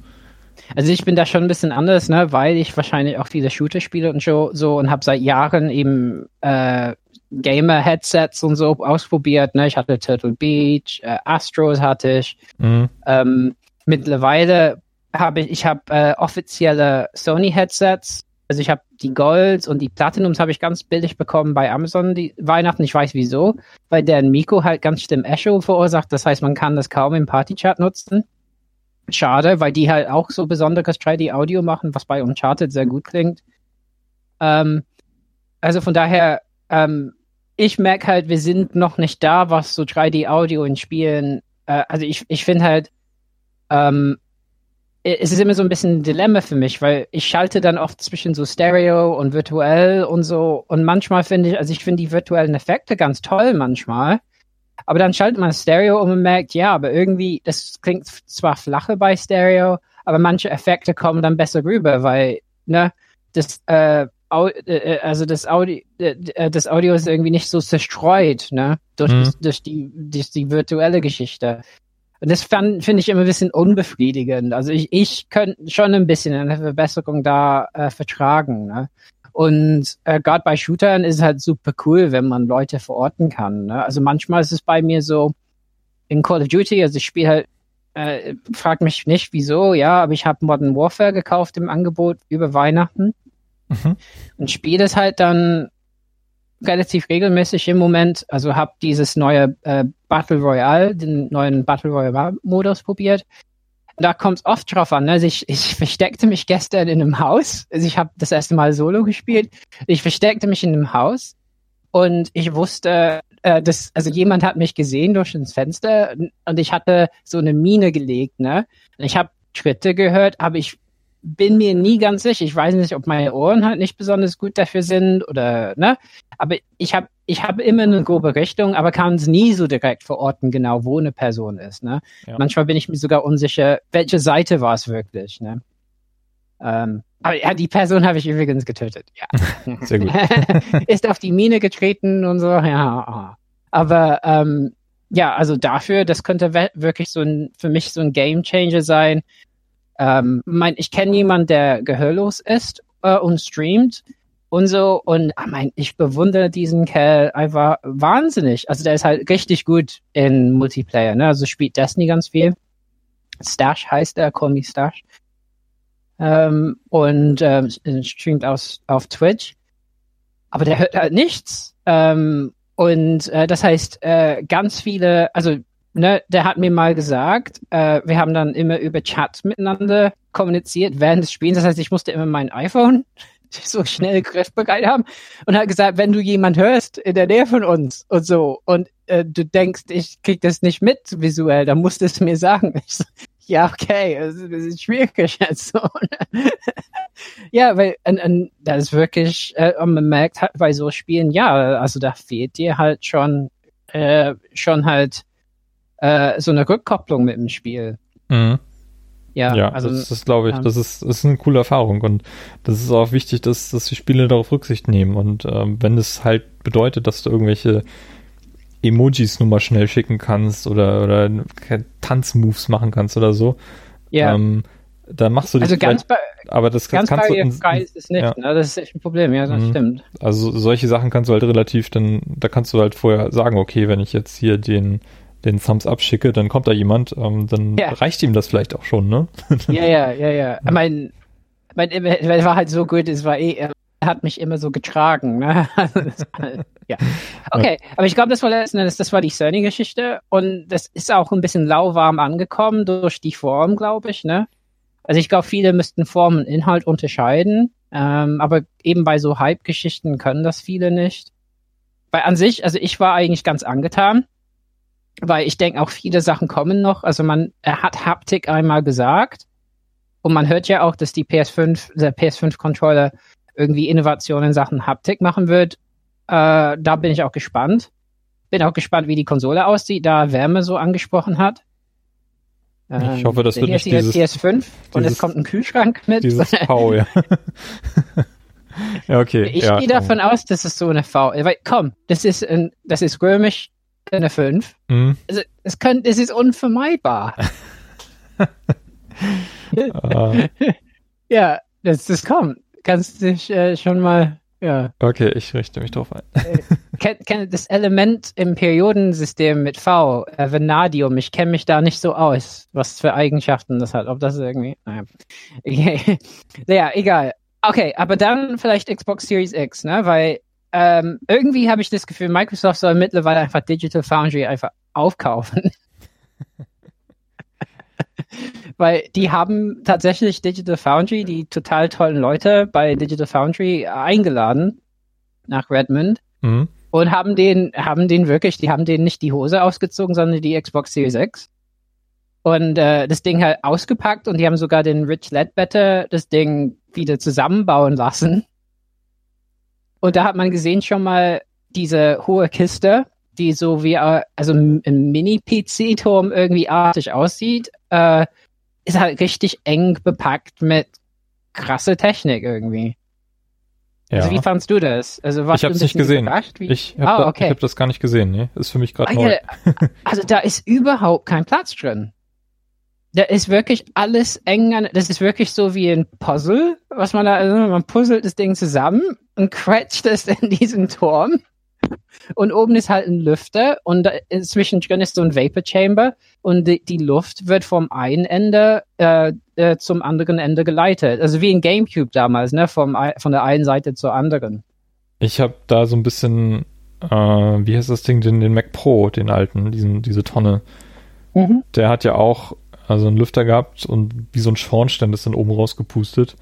Äh, Ich bilde mir ein, dass das genauso ähnlich aufgebaut sein muss in, in der Xbox One Ja. X. Aber ich habe die Bilder tatsächlich nicht gesehen. Das äh, habe ich, habe ich verpasst. Also es lohnt sich auf jeden Fall. Der Rich baut sich das zusammen und es ist wirklich eng bepackt. Und da denkt man halt, ja klar, also da müssen die, äh, müssen die sehr innovativ wieder gewesen sein, wie das zusammengesetzt ist. Mhm. Okay. Und, und die Motherboard ist gesplittet irgendwie, damit es pa passt. Ja, das war ja ich. beim, beim Mac Pro waren es drei Teile, die sie dann in so einem Dreieck dann zusammengebaut haben. Interessant. Also vielleicht, also wir haben schon, also CPU und GPU sind, also die wirken auf dem Papier, wirken die ein bisschen stärker als die PS5. Äh, Im Speicher tut sich da nichts. Wir haben ja schon angesprochen, eine Neuerung ist, also ich finde eigentlich deren Erweiterungsfunktion ist schon ein bisschen sexier, ne, als, als bei der PS5 weil es einfach diese Seagate-Dinge gibt, die man reinsteckt. Ist die Frage, wie teuer die sind natürlich. Weil ich denke, also äh, wenn du auf Amazon guckst, ne, die Seagate-Festplatten für die Xbox gerade, ne, Mhm. die sind auch überteuert. Also man kann es auf jeden Fall immer billiger selber machen. Ne? Ja, klar. Aber das war ja zu Ähm. erwarten, wenn so eine Custom-Lösung ähm, da kommen. Genau. Ähm, und äh, die sagen, die peilen 4K 6 FPS bis 120 FPS sogar an. Ähm, die machen auch, die haben auch viel betont äh, mit so den neuen, ähm, mit dem neuen HDMI-Standard, ne? Also Mhm. Game Mode und Low Latency, Sachen, die die Xbox One X schon begonnen hat. Ähm, fällt dir noch was ein? Ähm, ja, was mir einfällt, ist, dass, dass der Controller relativ ähm, ähnlich bleibt Ja. ja. und du sogar die alte Hardware weiterverwenden kannst, was ich sehr löblich finde. Ähm, Ja. Insbesondere wenn du dir so einen Elite 2 Controller gekauft hast für 180 Euro, ähm, dann, dann ist es sehr cool, wenn du den einfach wieder weiter benutzen kannst. Es sei denn, du brauchst irgendwelche Funktionen, die jetzt nur mit dem neuen Controller gehen. Wobei ich dir jetzt, hast du da irgendwas auf dem, auf dem ja? Share-Button gibt's neu. Also Ja, super. Äh, brauche ich dringend. Ja, Timo, du bist halt noch nicht Influencer genug. ich bin nicht ne? Influencer genug, genau. Ja, du musst halt sharen, ne? So. Ich bin, ich bin neulich bei meiner PS4 aus Versehen mal auf den Share-Button gekommen. Äh, habe ich so. mich erschreckt. Ähm, also ich habe die PS4 seit 2014. Ich habe in der gesamten Zeit zweimal auf diesen Knopf gedrückt. Ja, ich mach schon down, dass wenn ich irgendwas Cooles irgendwie gemacht habe oder so, äh, nehme ich schon was auf. Ja, ich Ja. weiß, dass das für viele Leute wichtig ist und dass Sony da wirklich ein Coup äh, gelungen ist und dass das Ding jetzt gerade in der heutigen Zeit immer wichtiger wird, aber ähm, Also Pro-Tipp im Übrigen, bei der PS4 kann man es so einstellen, dass man nur schnell drücken muss, um einen Screenshot zu machen. Das ist sehr nützlich, dass man nicht halten Mhm. muss für einen Screenshot. Das mache ich empfehlen. aber auch nicht. Also zum Beispiel bei The Witness, ne, wo ich Leuten geholfen habe, über SharePlay äh, die, die letzte Trophäe zu bekommen, äh, ha- hat, musste, musste man immer an eine Stelle einen Screenshot machen, um irgendwie äh, zu wissen, wo irgendwas ist. Also dafür so Sachen kann es auch nützlich sein, ja. ja. Wobei irgendwann habe ich es auch mit dem Handy äh, fotografiert. Das war eine Aktion. Mhm. Ja, das ist mir ähm, tatsächlich auch lieber, wenn ich, wenn ich sowas mache. Keine Ahnung, irgendwo muss ich mir irgendwas merken. Bei, bei ähm, Control ist das ja gewesen. Da habe ich das auch einfach mit dem Handy abfotografiert und dann hatte ich halt meinen Second Screen. War auch gut. Mm. Mm. Das ist dann meine Art, einen Screenshot zu machen. Also, was bei Xbox Series X so ein bisschen anders war, war auch irgendwie diese Geschichte, dass die ganz intelligent mit GPU-Leistung irgendwie umgehen, dass nicht immer alle Pixel, die auf dem Bildschirm sind, so detailliert sein müssen äh, äh, wie andere. Ähm, hast das so mitbekommen? Also diese Idee, dass, also man fokussiert ja auf bestimmte Segmente eines Bildschirms. Mhm. Und da, wo ein Spieler hinschaut, das muss halt ne, ganz toll aufgelöst und alles sein und so, ne? Aber es gibt Sachen, also nicht immer alles muss halt äh, gleich viel Rechenleistung beanspruchen. Und so kann man effizient Rechenleistung beanspruchen und Teil des Bildschirms sind vielleicht eben nicht immer so, ne, äh, Ja, das ist, das ist eine, eine Philosophie, die schon vor 20 Jahren mal ausprobiert wurde, oder äh, zumindest erinnere ich mich da als noch, keine Ahnung, waren es Voodoo-Grafikkarten oder muss noch länger her sein. Ähm, und die ersten GeForce-Grafikkarten da waren, da gab es noch einen dritten Grafikkartenhersteller, der hat mit dieser Technologie geworben, dass er gesagt hat, Mhm. okay, wir müssen dem Spieler jetzt ähm, keine Objekte rendern lassen, die jetzt hinter anderen Objekten versteckt sind, die er gar nicht sehen kann. Hat sich damals nie durchgesetzt, ich weiß nicht warum. Ähm, das jetzt wieder als Marketinginstrument rauszuholen, ähm, weiß ich nicht, ob wir davon viel merken werden. Ja, aber da, ich, glaube irgendwie, ich weiß nicht, ob die da so ein bisschen Hardware drin für haben. Also beide werden Raytracing irgendwie hardwaremäßig machen, äh, was letzten Endes, ähm, also PS5. Heute hatte Raytracing war nicht nur grafisch, sondern auch für Audio. Ähm, und das rechnet äh, eben wie so Rays, also Strahlen, eben in äh, der Umgebung so abprallen letzten Endes, ne? Also wie zum Beispiel Lichtstrahlen Mhm. auf, auf äh, Kisten und Dreiecke eben, wie die da so. Und da muss man irgendwie ein Engine auch für bauen, bei der PS5 zum Beispiel. Und ja, keine Ahnung. Wirkt alles sehr komplex, aber letzten Endes, ja, äh, die Bilder, die man davon sieht, ja, es wirkt halt schon irgendwie realistischer als, als die Art und Weise, wie Licht üblicherweise in Spielen aussieht. So. Ja. Habe ich mir bei Control mal angeschaut im Sommer, als das rauskam, wie, wie das Raytracing im Vergleich zum Nicht-Raytracing aussieht und das ist schon cool. Ähm, aber ich habe es jetzt nicht vermisst. Ähm, schlicht und einfach, weil ich es gar nicht darstellen kann auf meiner Xbox. also weil es halt nicht da drin ist, sondern nur auf dem PC. Ähm, ja, muss ich sehen, bis, bis es soweit ist. Ich meine, denke mal, beide, halt beide, ja, beide werden es gut genug machen und ähm, wir müssen wirklich auf die ersten Titel warten, die wirklich Nutzen daraus ziehen. Also die wirklich AAA-Spiele, die nur auf einer von den beiden Plattformen erscheinen. Also wenn Naughty Dog da in der Lage ist, irgendwas rauszuholen. Ähm, oder 343 Industries im neuen Halo da vielleicht schon was zeigen kann. Ähm, da wird man dann vielleicht das erste Mal sehen, wo die Reise hingeht. Aber ähm, ich, ich hake den Hardware-Teil für mich jetzt an dieser Stelle ab, ähm, dass sie beide auf einem guten Weg sind. Ähm, Mhm. es steht noch im Raum, wie viel es kosten wird und wann es tatsächlich dann losgeht. Ähm, Corona muss da berücksichtigt werden und äh, ich möchte Software sehen. Mhm. Also Spiele und ähm, rund um das E3-Datum werden wir dann hoffentlich auch mal was sehen. Vielleicht ja schon im Mai. Äh, irgendwelche Events werden da kommen. Einige Third Parties werden da ihre eigenen Events halt machen, wo sie dann neue Spiele zeigen werden. Und ähm, Genau, bei der Xbox One X haben wir dann zusätzlich den Vorteil, dass einige Spiele, die auf der Xbox One erscheinen, dann auch ein Update bekommen, sodass wir es dann auch auf der Series X ähm, spielen können. Ähm, Cyberpunk ist eins von denen. Mhm. Ich weiß gar nicht, wie dieser Service heißt. Ähm, Microsoft hat da irgendeinen so Namen für genannt, wie mhm. dieses Update heißen soll. Äh, es wird nicht für alle Spiele so sein, habe ich verstanden. Ähm, was aber der Fall ist, ist volle Abwärtskompatibilität. Ähm, das bringen beide mit. Ähm, PS5 geht runter auf die PS4 und Microsoft geht runter bis auf die erste Xbox. Und zwar relativ weitgehend. Das wird, wird äh, besser funktionieren als äh, die Abwärtskompatibilität von der Xbox One. Ja. Ja.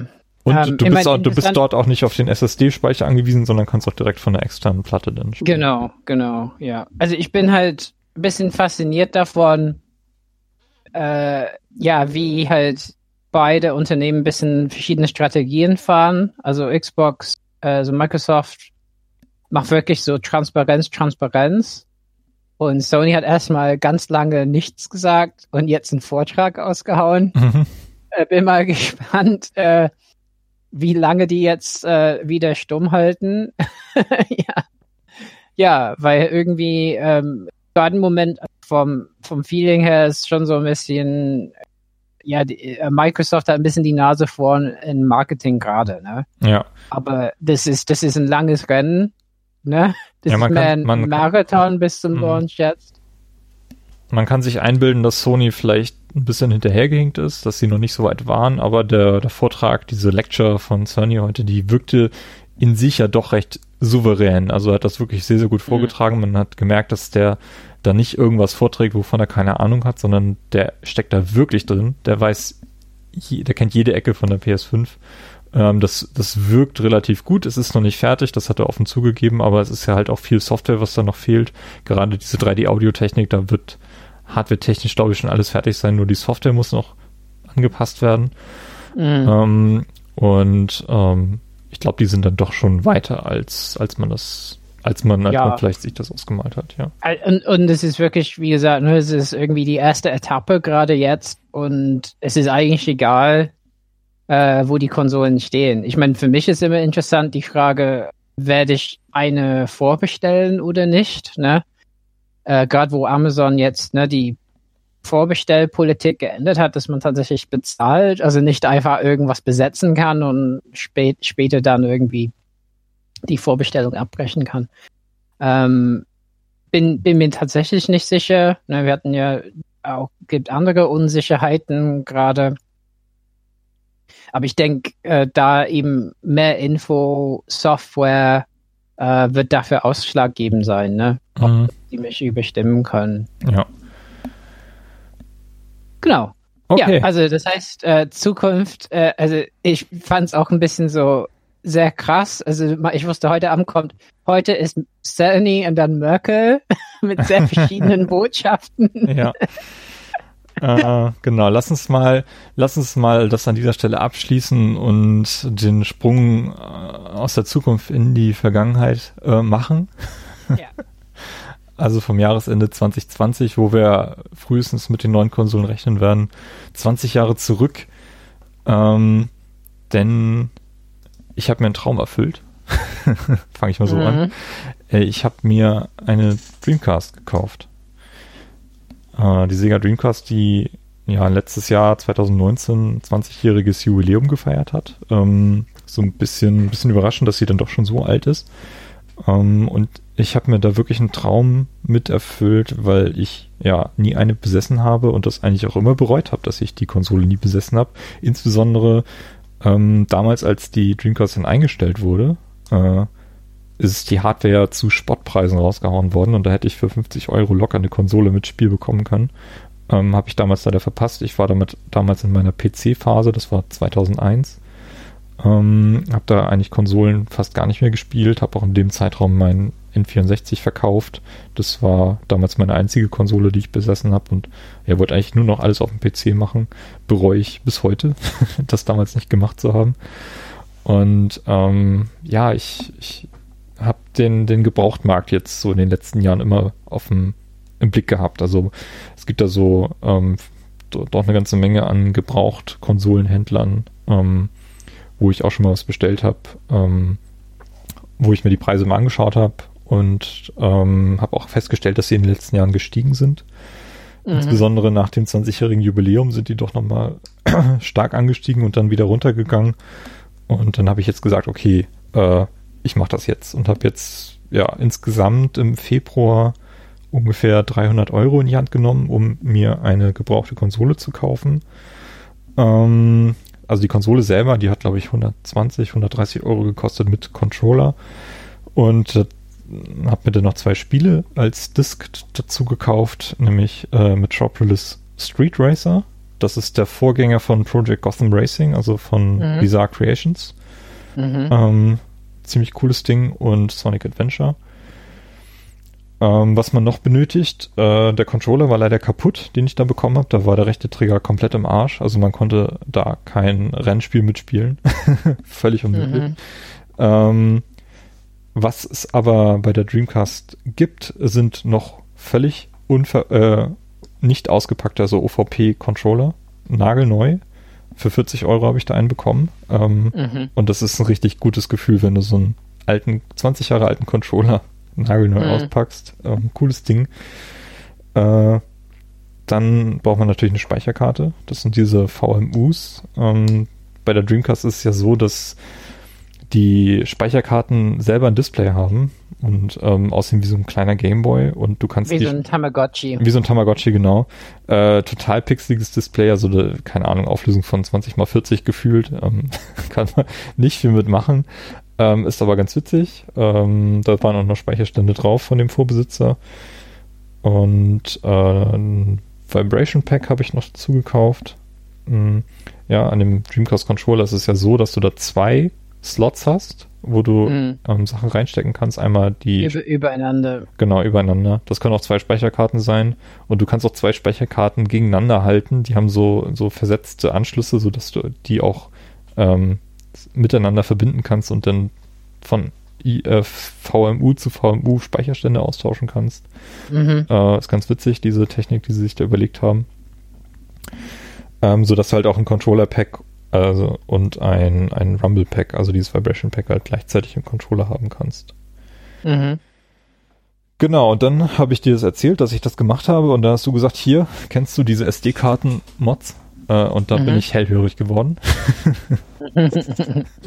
und habe mir dann, äh, es gibt da verschiedene Lösungen, wie man da vorgehen kann.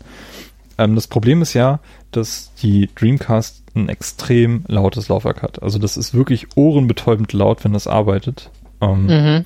Das hat ja Weil es noch, das ist CD, ne? Das ist nicht DVD, oder? Oder ist das DVD? Ähm, das ist sogar noch was anderes. Das ist eine, die nennen das GD ähm, ROM, weil aha, da, also aha. eine Gigadisk, da ist ein Gigabyte Speicher drauf.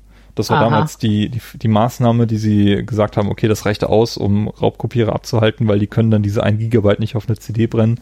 Stellte sich raus, äh, können sie doch. das hat leider nicht viel geholfen. Ähm, ja. Genau, das ist dieses GD-ROM, äh, nennen die das. Unfassbar lautes Laufwerk. Ähm, war damals schon so, ist heute immer noch so. Ähm, und das ist auf jeden Fall ein sehr motivierender Grund, das Ganze auszutauschen gegen eine SD-Kartenlösung. Und äh, da haben sich Leute Gedanken gemacht und einfach so Platinen entwickelt, die man auf den Anschluss des Laufwerks aufstecken kann. Ja, und die Konsole selber ist relativ einfach aufzuschrauben. Da sind ähm, vier Kreuzschildschrauben und dann ist das ja, Ding die offen. Ist sehr schön innen drin aufgebaut, ne? sehr aufgeräumt. Sehr aufgeräumt, also, ja. Oder, mhm. ja.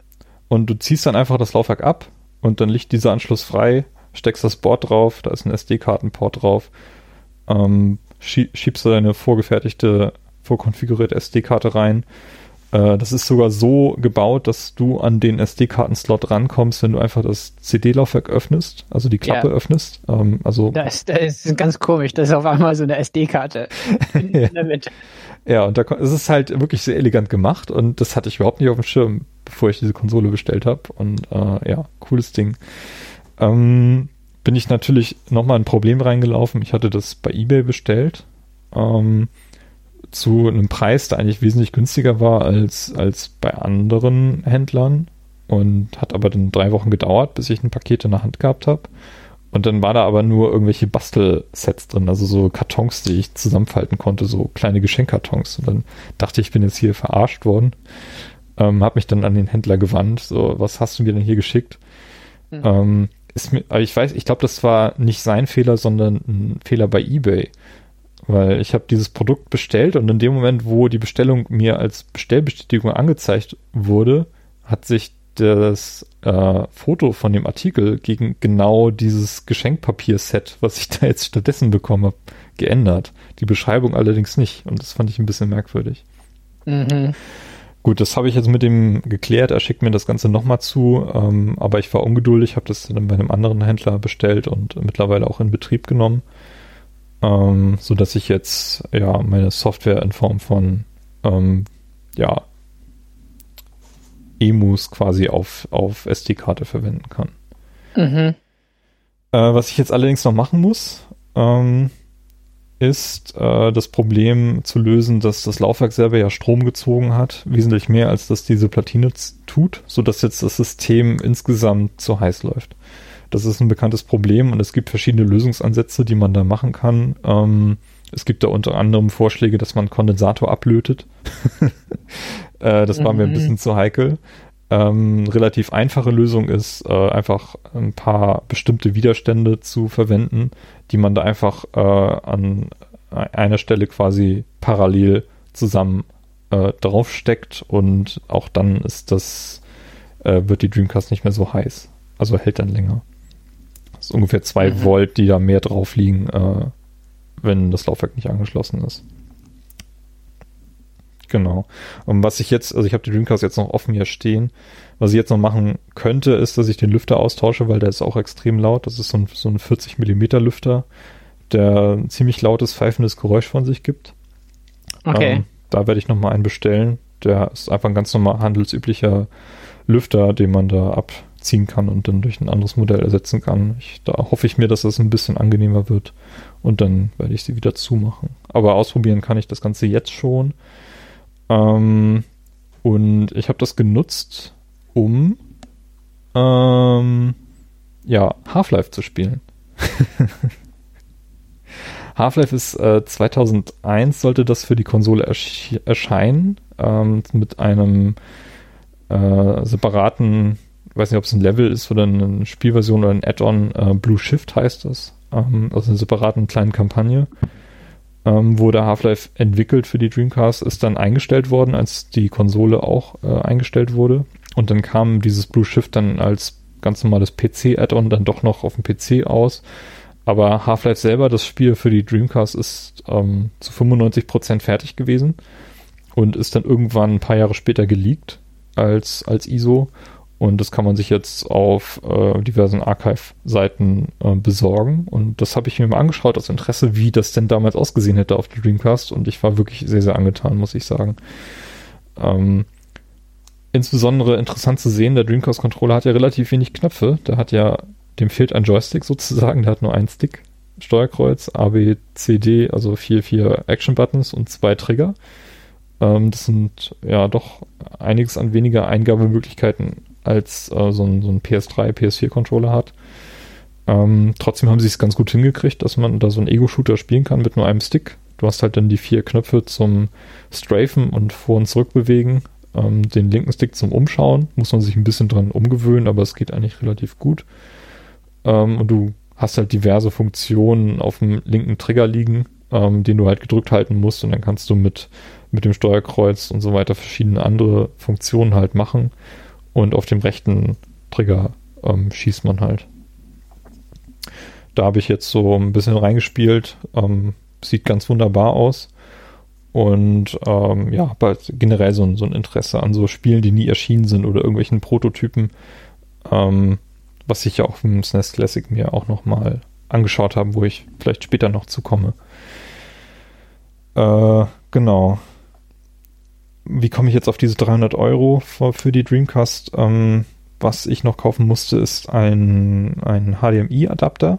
Da gibt es auf Amazon eine ganze Menge äh, Adapter, die, die mittlerweile erhältlich sind ähm, und die einfach das, ähm, den Bildausgang auf dem, auf dem HDMI-Anschluss legen.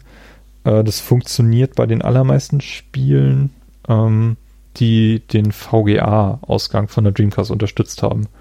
Ähm, die Dreamcast kam halt damals schon mit einem VGA-Kabel raus, was dann in den letzten Jahren recht teuer geworden ist. Ähm, bis jetzt seit ein paar Jahren eben halt diese HDMI-Lösung erhältlich ist die die Preise mhm. wieder gedrückt hat. Ähm, und was mir nicht klar war, ist, dass nicht alle Spiele dieses VGA-Kabel anscheinend unterstützt haben, insbesondere die, die keinen 60-Hertz-Modus haben.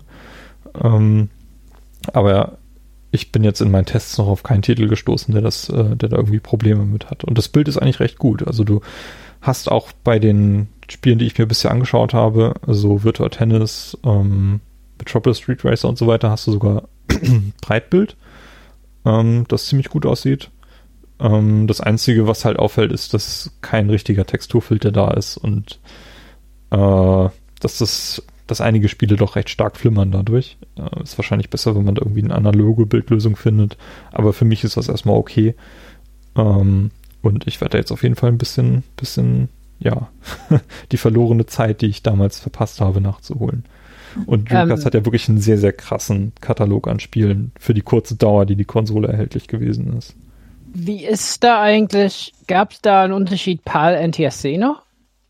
Oder war es schon vorbei? ähm, das war die Zeit, wo das eigentlich schon vorbei war.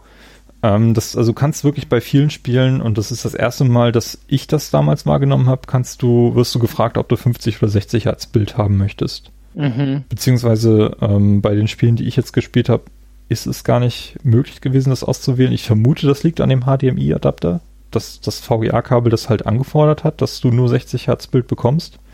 Mhm. Bin ich mir aber noch nicht sicher, so viel habe ich das dann noch nicht getestet mit diversen ja. anderen Spielen.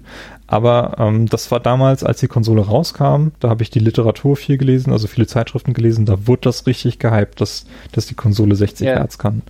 Weil bei GameCube war das noch nicht so durchgehend, ne? Also das heißt, mhm. also wenn ich habe zum Beispiel, also man kann einen GameCube genauso modden, ne, mit SD-Karte.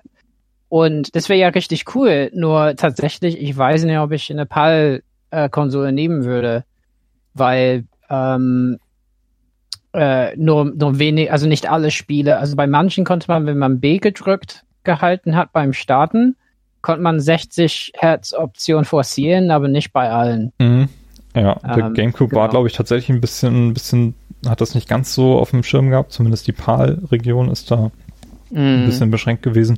Und ähm, da war ja zusätzlich das Problem, dass der zwar so einen progressiven Ausgang hatte, der aber nicht von allen Spielen unterstützt wird. Und den Modus konnte man, glaube ich, auch bei einigen Spielen erzwingen. Mhm. Da ist natürlich auch interessant, ich habe da gestern mal kurz geguckt, ob es da mittlerweile auch vernünftige HDMI-Lösungen gibt. Ähm, bin da nicht so richtig draus schlau geworden. Ähm, bin dann irgendwie eher bei, bei Wii-Adaptern und N64-Adaptern gelandet. Und der N64 hat ja denselben Port wie das Super Nintendo und ich glaube auch der GameCube als Analogausgang. Der scheint also, identisch ist, zu sein.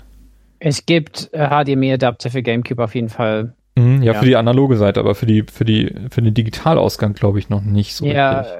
Ja, bin mir nicht. Ja, ich meine, manche, ja, es war die Frage, also ich glaube, viele PAL-Spiele haben das gar nicht so nutzen können. Das war total blöd. Ja, mhm. weil ich, also auch äh, nicht alle Modelle haben die zwei digital, also zwei Ausgänge, digital und analog bei ja, GameCube. Ne? Genau. Die, äh, meine Version hat das, das war so eine Launch-Konsole hier. Mhm. Ja. Genau. Ähm, also ich glaube tatsächlich vielleicht die einfachste Art und Weise, ähm, äh, GameCube-Spiele zu spielen ist eben über die Wii. Ne? Oder ja, man macht, ähm, man hackt eine Wii U. Ne? Mhm. Äh, das kann man schon machen und GameCube-Spiele abspielen. Ja, also Wii ist ja sperrangeweiht offen. Wii U weiß ich jetzt nicht, wie es da, da mit den Hacks aussieht. Ja, es ähm, ist genauso. Mh. Aber ist die Wii hat ja wirklich den Vorteil, obwohl ich weiß gar nicht, wie es bei der Wii U ist. Da gibt es ja mittlerweile diesen USB GameCube Adapter. Bei der Wii waren ja mhm. die Anschlüsse noch an der Konsole dran. Ja. Ähm, das macht es natürlich auch ja. relativ elegant. Also bei dem GameCube gibt es wahrscheinlich elegantere Wege und coolere Wege, als die Original-Hardware zu verwenden. Ähm, aber Mei, sei denn, man moddet das und hat so SD-Karte drin, ist ganz schick, ne? Aber dann wäre es wahrscheinlich auch besser, man holt sich einfach eine NTSC-Version. Mhm. Ähm, ja, genau. Ähm, genau. Ja. Und wie ist das auf der SD-Karte? Passen alle, äh, kann, passt die ganze Bibliothek? Mm, nee, passt nicht. Ähm, also das Problem ist, dass nicht alle SD-Karten kompatibel sind. Ähm, ich habe jetzt eine 32 GB Karte drin, die soll gar keine Probleme machen. Mhm. Ähm, sie sagen auch, es sind auch 128 GB Karten kompatibel, ähm, kann aber Einschränkungen geben. Darüber hinaus ist nichts möglich. Ähm, also erstmal ist das das Limit. Ich habe die 32 GB Karte jetzt noch nicht voll gemacht. Also ich habe mir da so ein paar Spiele runtergeladen, die ich äh, interessant finde, auch aus historischen Aspekten. Ähm, oder die ich gerne mal sehen möchte, wie, wie gut die gealtert sind. Sowas wie eben Virtua Tennis, ähm, Virtua Striker, also diese Sportspiele, die ja recht populär waren, auch wenn EA damals äh, die Konsole komplett gemieden hat. Ähm, Shenmue ist ja mittlerweile als äh, Xbox One-Fassung erschienen, 1 und 2. Also da muss man jetzt nicht zwangsläufig die Originalversion spielen, weil ähm, da ist ja, also da haben sie sich wirklich Mühe gegeben bei den Remastern. Ähm, also solche Spiele packe ich da jetzt nicht drauf. Ähm, ja. Also es ist halt nicht möglich, eine ganze Bibliothek draufzupacken. Deswegen gibt es halt auch diese äh, Möglichkeit, einfach das, den Laufwerkschaft aufzumachen und die SD-Karte auszutauschen. hm. Ja.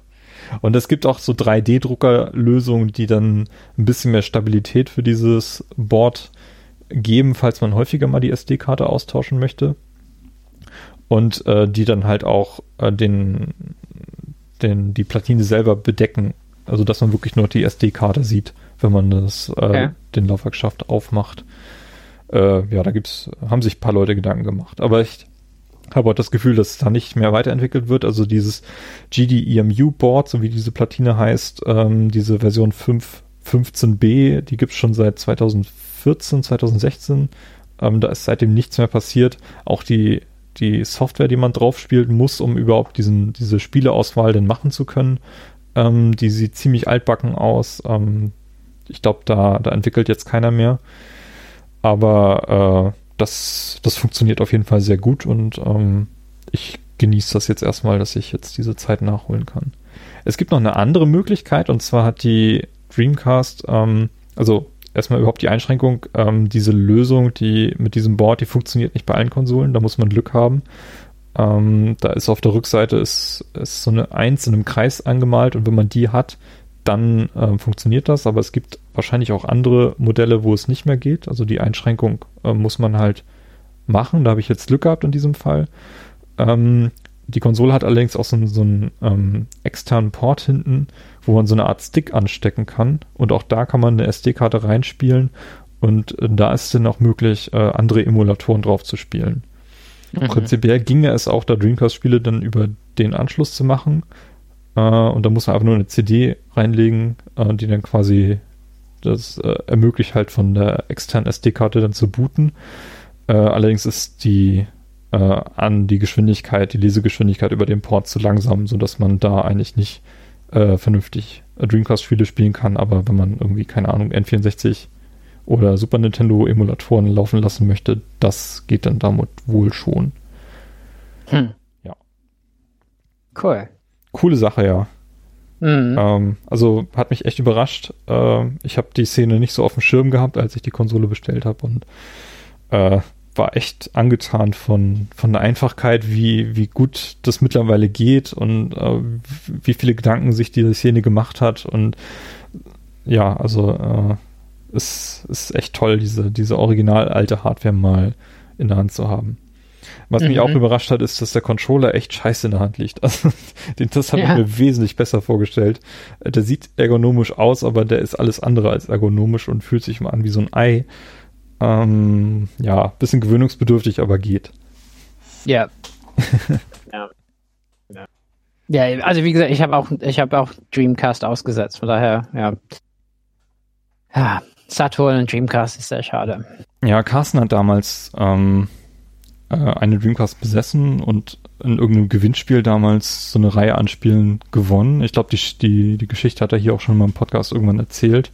Äh, das ist so meine einzige direkte Berührung mit der Dreamcast, die ich damals hatte. Und ähm, mhm. da haben wir dann so Sachen wie äh, Resident Evil ähm, gespielt, Code Veronica hieß es damals.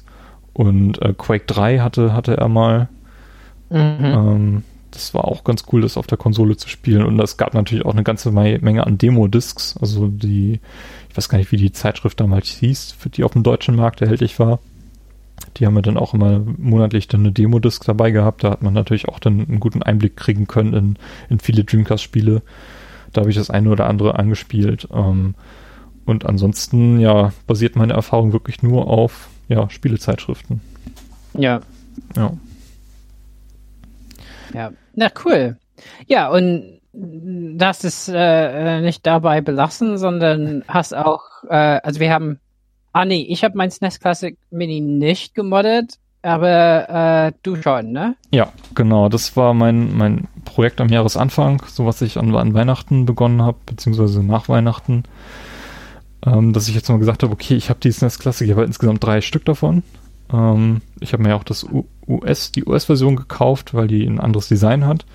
Ja. Ähm, steht eher als Museumsstück im, im, in der Vitrine. Und von der normalen Version habe ich mir zwei gekauft, weil ich die eine von Anfang an modden wollte, habe ich aber nie gemacht bislang. Und äh, das habe ich jetzt mal über Weihnachten gemacht. Mit dem Ziel, da nicht nur Super Nintendo-Spiele die Bibliothek zu erweitern, sondern auch äh, Game Boy, Game Boy Color und äh, Game Boy Advanced. Und äh, da gibt's ja ähm, die, die Lösung über den RetroArch, den man drauf installieren kann.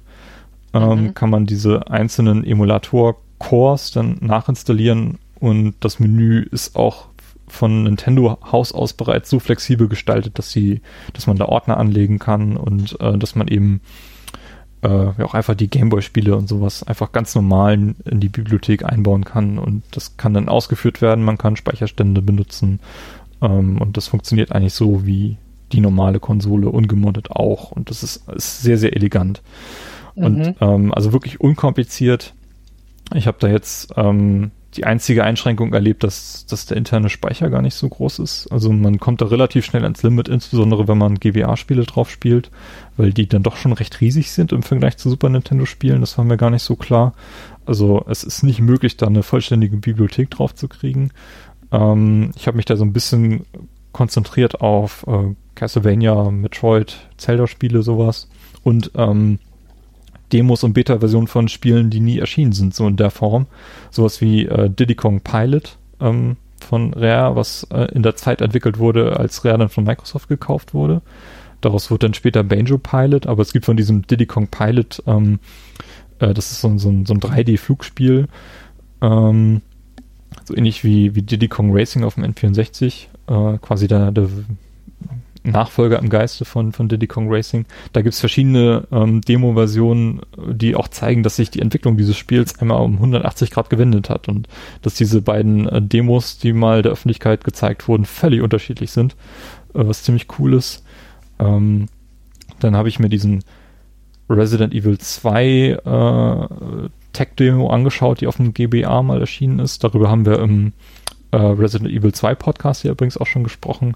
Äh, das habe ich jetzt mal selber gespielt. Ist auch ganz, ganz cool, das zu sehen. Äh, Doom für ein, für ein Super Nintendo ist auch ganz interessant. mhm. äh, furchtbar, unspielbar, aber äh, toll zu sehen, wie das, wie das mal, wie das mal gewesen ist damals auf dem Super Nintendo. Ja, also wirklich äh, tolle Zeit, Zeit äh, Klassiker, die, die ich mir jetzt auf diese Konsole gepackt habe. Aber was ich jetzt hauptsächlich mache mit der Konsole ist äh, Super Metroid spielen weil mhm. das unser nächster Game Talk sein wird. Genau. Yeah. Und das ist aber auch schon auf der Konsole äh, installiert gewesen, wenn ihr sie im, im ja, Kaufhaus kauft. Also da müsst yeah. ihr die Konsole nicht für modden. Ich meine, okay, der, der Vorteil von diesen Mod-Projekten ist ja, also man kann ja die Super Nintendo-Spiele mit draufladen und man kann die ja mit der mit dem Emulator von Nintendo dann spielen. Ne? Das heißt, Mhm. man hat diese Rückspiel- und Speicherfunktionen. Klar, in RetroArch hat man nur die Funktion von RetroArch wieder. Ne? Genau. Ähm, ja.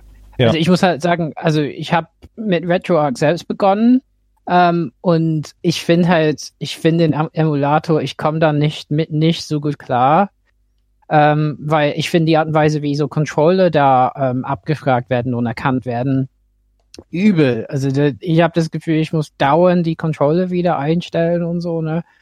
Ähm, und das ist halt schade, weil es tatsächlich Retro-Achievements gibt. Äh, also man kann sich bei so einer Seite einloggen, ein Konto erstellen. Und ähm, Super Nintendo äh, kann man mittlerweile, wenn man so ein USB äh, ähm, Adapter dran macht und so ein Dongle, Wi-Fi-Dongle, kann man das Ding online nehmen Mhm. und kann äh, Achievements halt machen. Ne? Ich finde es eigentlich richtig cool. Äh, und das habe ich auch mal probiert, äh, weil ich mein PS Classic ja auch gemoddet habe. Das heißt Bleem Sync. Also es Mhm. gibt Au- Auto Bleem. Also Auto Bleem ist dann, man muss nichts wirklich machen. Man steckt nur so einen USB-Stick rein. Und wenn das drin ist, bootet das von Auto Bleem. Und wenn das nicht drin ist, das ist wieder normal. Letztendlich habe ich mit Bleem Sync dasselbe gemacht wie du. Also das heißt, man schließt das Ding irgendwie an an PC an und äh, muss äh, äh, irgendwie äh, äh, sowas flashen, ne? Äh, damit das irgendwie äh, äh, die Firmware überschreibt. Und da zittert man immer ein bisschen und äh, das ist genau äh, so danach wie bei dir dann. Das, äh, nee, beziehungsweise ich habe meine, ich habe mein Super Nintendo auch gemacht, glaube ich, ne? Egal. Oder? Nee, ich habe, nee, ich habe mein, ich hatte eine Sega Mega Drive Mini, ne? Habe ich, habe ich. Das hast auch. du gemacht, ja. Äh, Genau, und es genau. ist das, das, der gleiche Prozess. Ne? Also in letzten Endes hatte mich dabei weniger interessiert, ähm, Mega Drive-Spiele in dem Emulator von denen zu spielen, sondern wirklich so RetroArch mit so Retro-Achievements auf dem Fernsehen. Das fand ich richtig cool. Aber ich fand es immer wieder ärgerlich mit so Kleinigkeiten wie so äh, Controller werden nicht immer alle gut erkannt. Und ähm, äh, ja, dann war so eine Sache, dass wenn ich, ähm, also ich habe es vom 8-Bit-Do, habe ich den, den M, Bluetooth M30. Das ist so ein Controller, der so aussieht wie, wie Mega Drive, aber ist halt Bluetooth und sehr schick und so, sehr schön. Funktioniert auch mit Switch und so. Aber wenn ich das genutzt habe mit deren Dongle, Bluetooth-Dongle, dann gab's halt so ein, so ein Mauszeiger auf einmal. auf und so Sachen, ich dachte, ah ja, das ist auch nicht so. Aber ja, Ja. ähm, Äh, den, den Controller habe ich auch äh, in einer Super Nintendo-Version, da heißt dann SF30. Den gibt's in der Version für das ähm, Super Nintendo Classic Mini.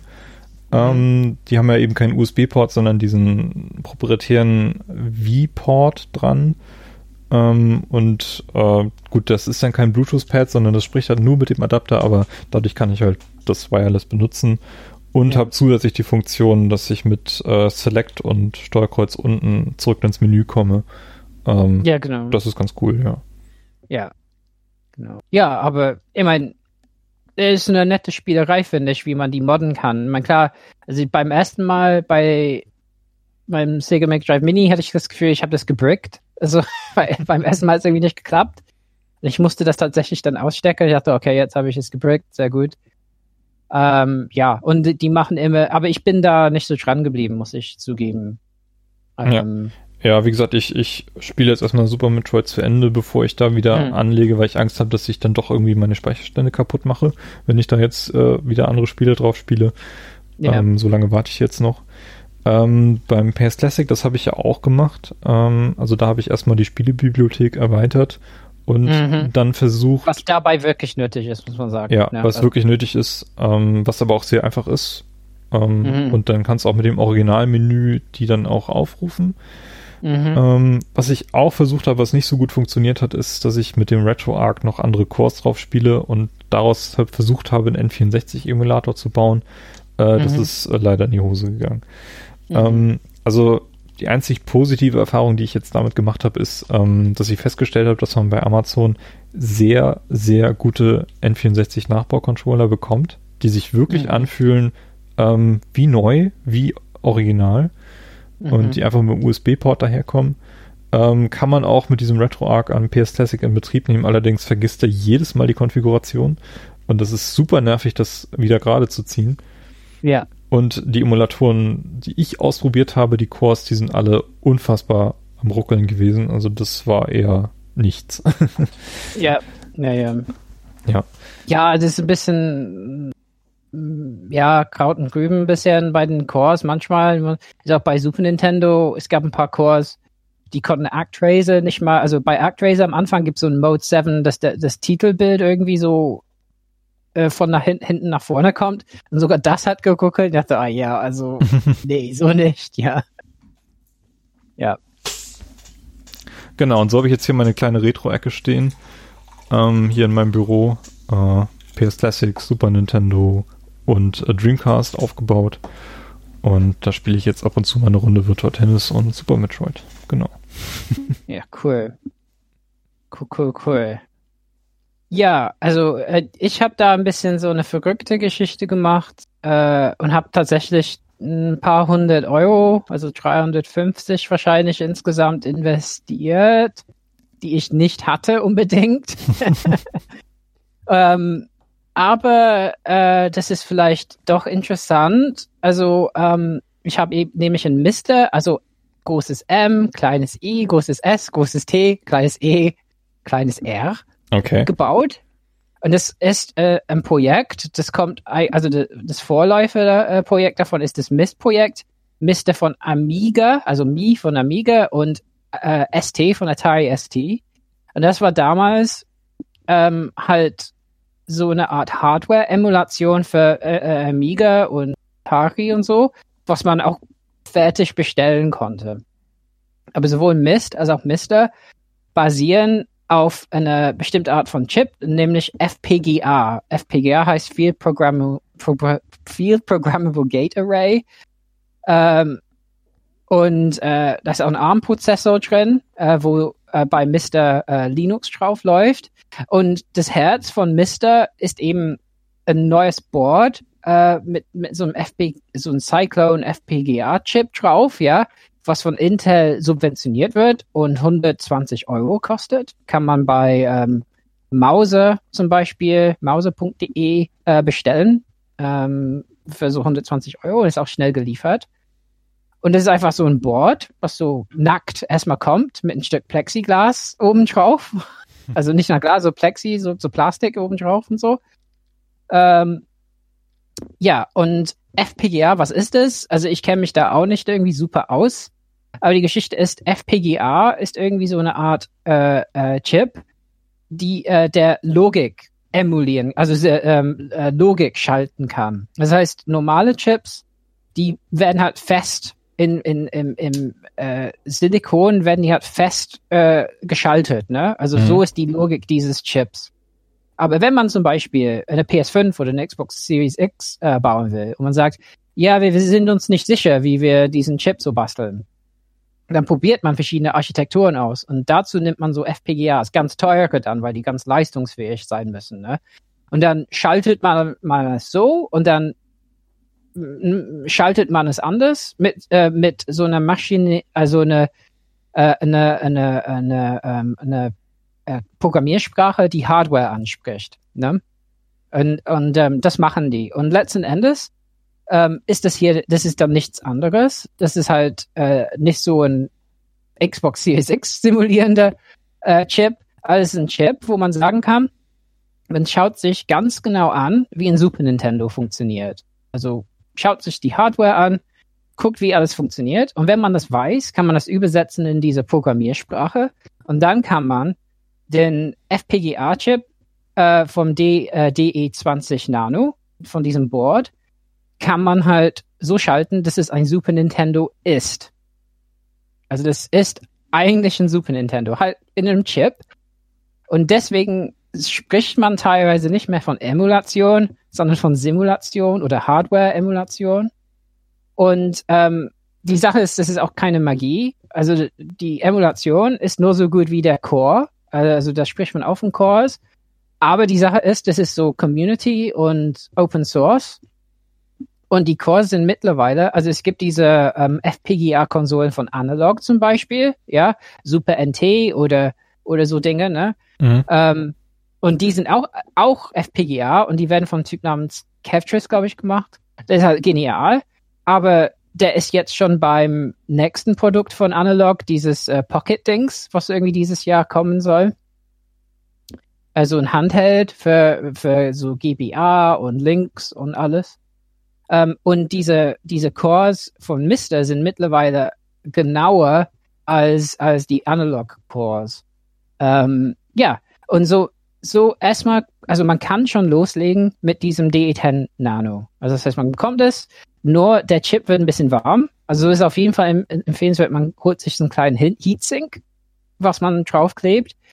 Und dann gibt's jede Menge Leute, die Add-ons dafür basteln. Zum Beispiel MrAddons.com, wo ich meine Sachen bestellt habe aus den USA. Im Nachhinein vielleicht nicht das Klügste, was ich getan habe, weil die Bestellung insgesamt mit Versand so 230 Euro gekostet hat. So habe ich natürlich dann äh, 46 Euro beim Zoll gelassen, ne, als es ankam. Ja. Ähm, was bisschen schmerzhaft war. Was habe ich mir da bestellt? Also dieses Board hat ganz viele so Slots und äh, ich habe da Speicher bestellt, 128 MB, weil manche Cores, Neo Geo zum Beispiel oder auch GBA, die funktionieren nur mit mehr Speicher. Ähm, so. Das heißt, man kann nicht alles mit einem nackten Board spielen. Und dann empfehlenswert ist es, dass man sich ein USB-Board kauft, damit man halt mehrere Sachen gleichzeitig anschließen kann. Das geht auch mit so einem USB-Adapter, aber sieht halt kacke aus. Ähm, und ich habe noch so, äh, das nennt sich ein I.O.-Board gekauft. Und das hat einen Lüfter oben drauf, also kühlt den äh, Prozessor ein bisschen zusätzlich, das ist nett. Und hat auch noch einen VGA-Ausgang. Also das Board selbst hat einen HDMI-Ausgang. Und dieses Board da drüber hat auch noch einen VGA-Ausgang. Und dann fing die Geschichte an, ein bisschen bescheuert zu werden. Dann habe ich gemerkt, Moment, ich habe einen VGA-Ausgang. Oh, ich habe einen alten Breitbildfernseher. Dann, den habe ich den an, angemacht. Ich habe einen Super Nintendo dran angeschlossen und gemerkt, wie scheiße das Bild aussieht. Dann habe ich so, ah oh Mann, könnten ja gucken bei eBay. Und dann habe ich irgendwann äh, ein Sony Trinitron eigentlich abholen wollen bei irgendjemand in der Nähe von Darmstadt. Und habe auch einen Trinitron geholt, einen kleinen Grundig-Fernseher und einen riesigen Blaupunkt-Fernseher, den ich wirklich mit jemandem, wir haben echt äh, da viel arbeiten müssen, äh, den die Treppe hochzubekommen. Der ist so äh, 80 Zentimeter oder so. Oh Mann. 32 Zoll.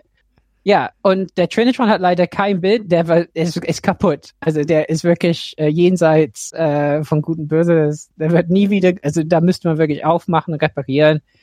Kann ich halt nicht, äh, muss ich halt gucken. Also Trinitron, wieso? Weil die Sony Trinitron Fernseher, die sind wohl richtig gut. Ähm, also es gibt auch noch so PWMs und BWMs, das sind so professionelle CRT-Bildschirme. Mhm.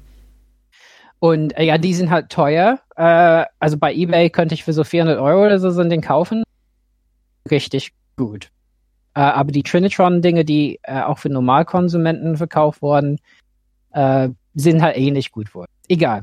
Aber so ist es jetzt. Ich habe einen riesigen Röhrenbildschirm, also 4 zu 3 Format, eben nicht wie mein Breitbildschirm äh, von Philips. Ähm, der kann halt 50 und 60 Zoll. Äh, und mein Mister kann quasi, so ein Mister kann quasi gleichzeitig HDMI ausgeben und skaliert richtig, richtig schön. Also es ist einfach so, ähm, das Bild über HDMI ähm, sieht echt unglaublich sauber aus. Und da kann man äh, die Skalierung beeinflussen. Also ich habe zum Beispiel jetzt so, dass es immer äh, so skaliert, dass es nie Pixel abschneidet. Und dann kann man echt geile Scanlines, also normalerweise mache ich nie Scanlines bei Emulation. Aber die Scanlines äh, bei Mist, die sind halt unglaublich schön. Ja, also es ist wirklich ein sautolles Bild. Aber ich muss halt sagen, jetzt mit diesem größten Röhrenfernseher, großen Röhrenfernseher zu spielen, ist halt schon einfach für mich unglaublich. Also ich, ich spiele nicht mehr im HDMI, äh, über HDMI, sondern nur an diesem Röhrenfernseher. Ähm, und das ist, irgendwann vergisst man, dass man Emulation spielt tatsächlich, also bei mir, ne? Und man kann wirklich, die Controller-Erkennung funktioniert wahnsinnig gut. Also ich habe zum Beispiel einen 360 Stick für Street Fighter, erkennt das Ding, kann man einfach schnell einstellen. Und äh, es gibt zum Beispiel Final Fight Arcade, gibt's, äh, kann man damit spielen. Es ist wirklich so, als würde man in der Spielothek spielen. Äh, ja, und ähm, das ist richtig, richtig toll. Ähm, genau. Und ein Vorteil hat Mister eben für Streamer zum Beispiel, dass man HDMI und also man kann quasi CAT spielen und gleichzeitig irgendwie streamen über HDMI zum Beispiel, ja.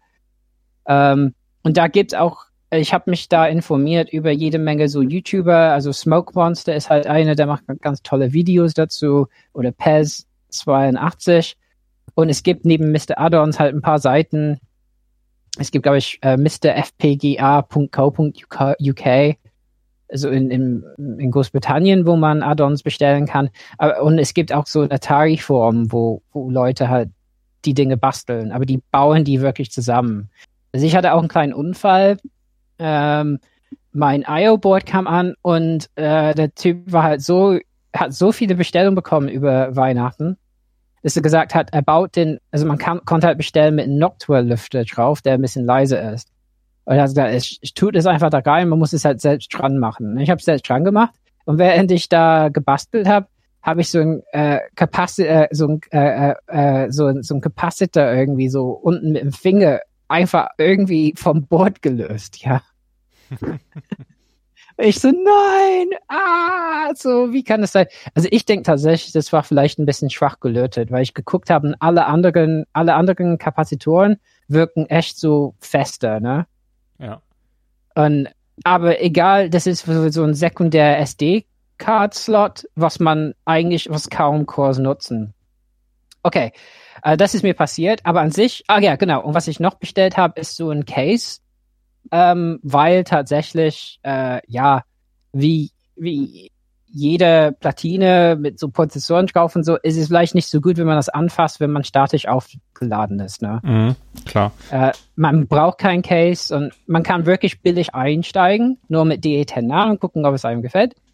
Ja, und was für Cores gibt es? Es gibt jede, jede Menge. Also es gibt halt sau viele. Es gibt halt Arcade-Spiele, ähm, wie Donkey Kong und so, und diese, die haben eigene Cores. Und ähm, dann, es gibt Neo Geo, ähm, GBA, Genesis, Mega Drive, Super Nintendo, Mega CD ist jetzt gekommen. PC Engine gibt's und P PC Engine CD, da arbeitet wohl jemand dran. Es gibt halt ganz alte Konsolen, MSX, also Metal Gear, das originale Metal Gear kann man damit spielen. Ähm, ja, also es ist halt unfassbar viel. Ähm, und äh, ich bin einfach echt äh, überwältigt einfach. Also ich habe äh, von Carsten habe ich ja sein Wii U habe ich ihm abgekauft, ne? Hauptsächlich, um zu sagen, okay, dann spiele ich endlich ein paar GBA-Spiele und so. Und jetzt habe ich dieses Ding, wo ich denke halt, ich glaube, ich werde nie wieder äh, also so Emulation spielen. Auch auf der Switch finde ich das. Also ich spiele auch Met äh, Metroid jetzt, ne, weil wir darüber reden wollen darüber. Mhm. Und da bin ich wirklich echt baff, wie gut das aussieht halt äh, auch auf dem alten Fernseher. Weil natürlich, also die mussten dabei 16-Bit, mussten die paar Tricks machen, damit Transparenzen, so Wasserfälle oder so. Ja, ja. Äh, und bei, also man kann zwar, ähm, Mister hat eine Option für HDMI, ähm, dass der Effekt wieder ein bisschen besser aussieht. Aber sonst sieht es halt irgendwie komisch verpixelt aus. Man denkt halt, Mann, das sieht ja echt schlecht aus, so, ne? Aber auf CRT-Fernsehen sieht das halt wieder so, wie es eigentlich sein sollte. So ein bisschen gemunkelt halt ein Wasserfall von den Programmierern. Mhm. Ja, ja. Das, das, stimmt. Das ist natürlich ein enormer Vorteil, wenn man da auf der Ebene arbeitet. Ähm, was, was, was ich halt schätzen gelernt habe an diesen Mini-Konsolen ist, dass ich jederzeit speichern kann und so einen Quicksave machen kann. Und ja. ich bin einfach too lazy. Also ich werde bei Super Metroid, glaube ich, schon gegen einige Wände gelaufen, wenn ich dann kein Quicksave gehabt ja. hätte. Was meinst du, was ich geflucht habe und gesagt, Timo, musste das gar nicht machen wie ich jetzt. Aha! also ich muss sagen, das kommt auf den Core an. Also GBA, es gibt halt, das ist ein Deutscher, der äh, den GBA-Core voranschreibt und hat tatsächlich ein Rewind äh, eingebaut und äh, man kann quicksaven. Mhm, das bei, ist cool, ja. ja. Aber normal, weil man halt die Hardware emuliert, ist es super kompliziert, ähm, äh, so Quick Saves einzubauen. Und eigentlich ist die Community auch ein bisschen, also es ist umstritten tatsächlich. Also tatsächlich spiele ich Metroid, wie ich damals Metroid gespielt hätte. Ich kann nur speichern bei den Speicherpunkten. so, ne? Also das heißt, ähm, ja, also ich krieg wirklich die, äh, das ist wirklich so, als würde ich mit, also ich spiele das mit so einem, mit meinem Super Nintendo Controller von der Switch, ne, über so ein Bluetooth-Dongle von 8-Bit-Do. Mhm. Und ja, es ist halt wireless, aber ich kann, ich habe genauso gut, ich habe einen USB-Adapter für Super Nintendo, äh, für meinen Super Nintendo Controller von damals, geht auch. Und ja, es ist wirklich ein, also, also ich merke lag eh nicht, ne. Aber Mister ist auch sehr wenig Latenz. Äh, und das merke ich auch. Ich merke auch, dass ich viel besser äh, über Mister bin, wenn ich spiele, als wenn ich so Emulationen spiele, weil es, glaube ich, einfach ein bisschen weniger Latenz gibt zwischen meinen Eingaben ja. und dem, was ich sehe. Ja, das glaube ich. Ja. ist halt mhm. eine super krasse Sache. Ähm, und eigentlich, also wenn man sich nicht anstellt wie ich, also das Ding, also ich habe auch, ähm, ich hatte ein Problem mit meinem Mister, der beim ersten DE10 Nano war der HDMI-Ausgang irgendwie ein bisschen kaputt und ist nach und nach irgendwann kaputt gegangen komplett und hat kein Bild mehr ausgegeben. Die haben das mir umsonst ersetzt, das war super nett beim Mauser. Äh, und ähm, äh, das heißt, ich habe, ich musste, während ich geguckt habe, wo das Problem liegt, habe ich das Ding äh, ein paar Mal auseinandergebaut, zusammengebaut und es ist wirklich ziemlich leicht. Also da kann man eigentlich kaum was. Also es ist viel leichter als zum Beispiel ein PC zusammenbauen, ne, wo man ja äh, Wärmeleitpaste oder keine Ahnung, ne, machen muss. Also man kann mhm. wirklich eigentlich kaum was falsch machen. Es ist super leicht. Und ja, es ist halt ein super spannendes Projekt, wo ganz viele, also es gibt da, also der Smoke Monster oder so, der ist halt echt ein bisschen krass, ne? Also der hat da diese hat so ganz tolle PWMs und äh, das sind auch Leute, die Neo Geo zum Beispiel sammeln und sagen halt, ja, wir würden natürlich gerne alle Neo Geo Spiele sammeln, aber es ist halt zu teuer, ne, weil die Spiele halt unendlich viel Geld kosten.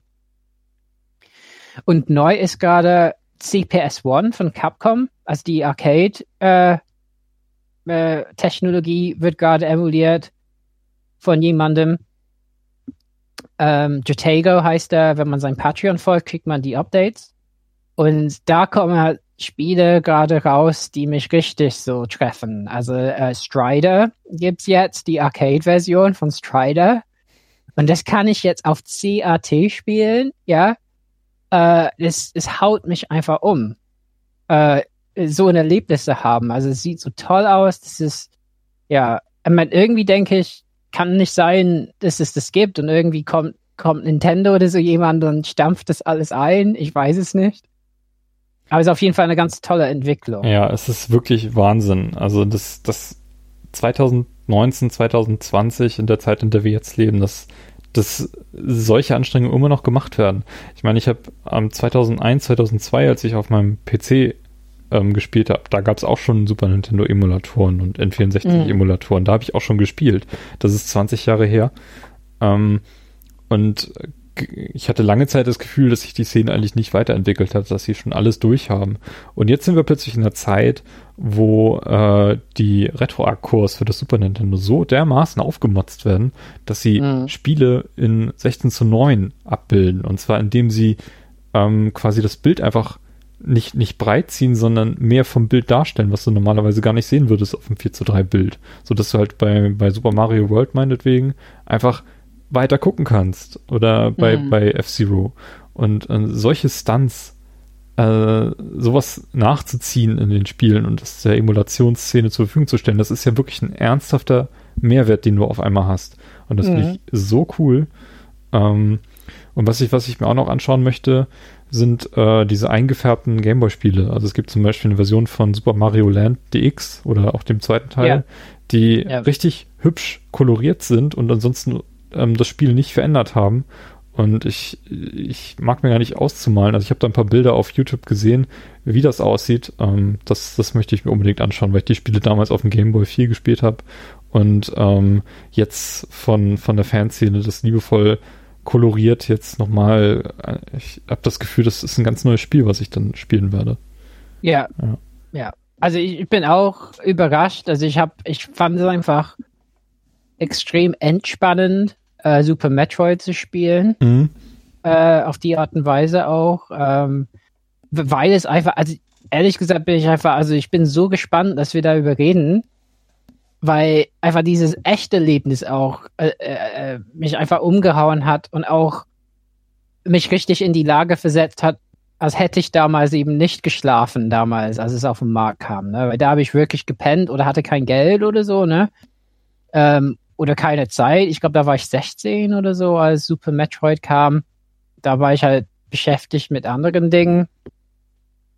Ähm, ja, und äh, einfach Spiele so, so intensiv zu erleben, ähm, es ist halt möglich jetzt. Ich meine, die Switch-Emulation, da ist auch wenig gegen zu sagen. Also es ist auch eine tolle Vers Variante, wie man über HDMI so ein Spiel spielen kann. Ist auch okay. Ähm, ist halt klar, ne, es gibt Leute, die diese höheren Ansprüche haben und diese FPGA-Szene ist für sie auch interessant. Ich finde es interessant einfach, weil es mir ermöglicht, also man kann auch sehr teuer bei so einer Analog-Konsole kann man so eine FPGA, so ein FPGA-Modul holen für Mega-CD. Aber dann insgesamt äh, blecht man 500 Euro dafür, ja. Mhm. Und, und Mister kann halt, also ich kann Amiga damit spielen, ähm, äh, äh, Spectrum, äh, also es ist halt alles, äh, also es ist, kann halt so viel. Also das heißt, äh, der Wert davon ist, ist ein bisschen höher.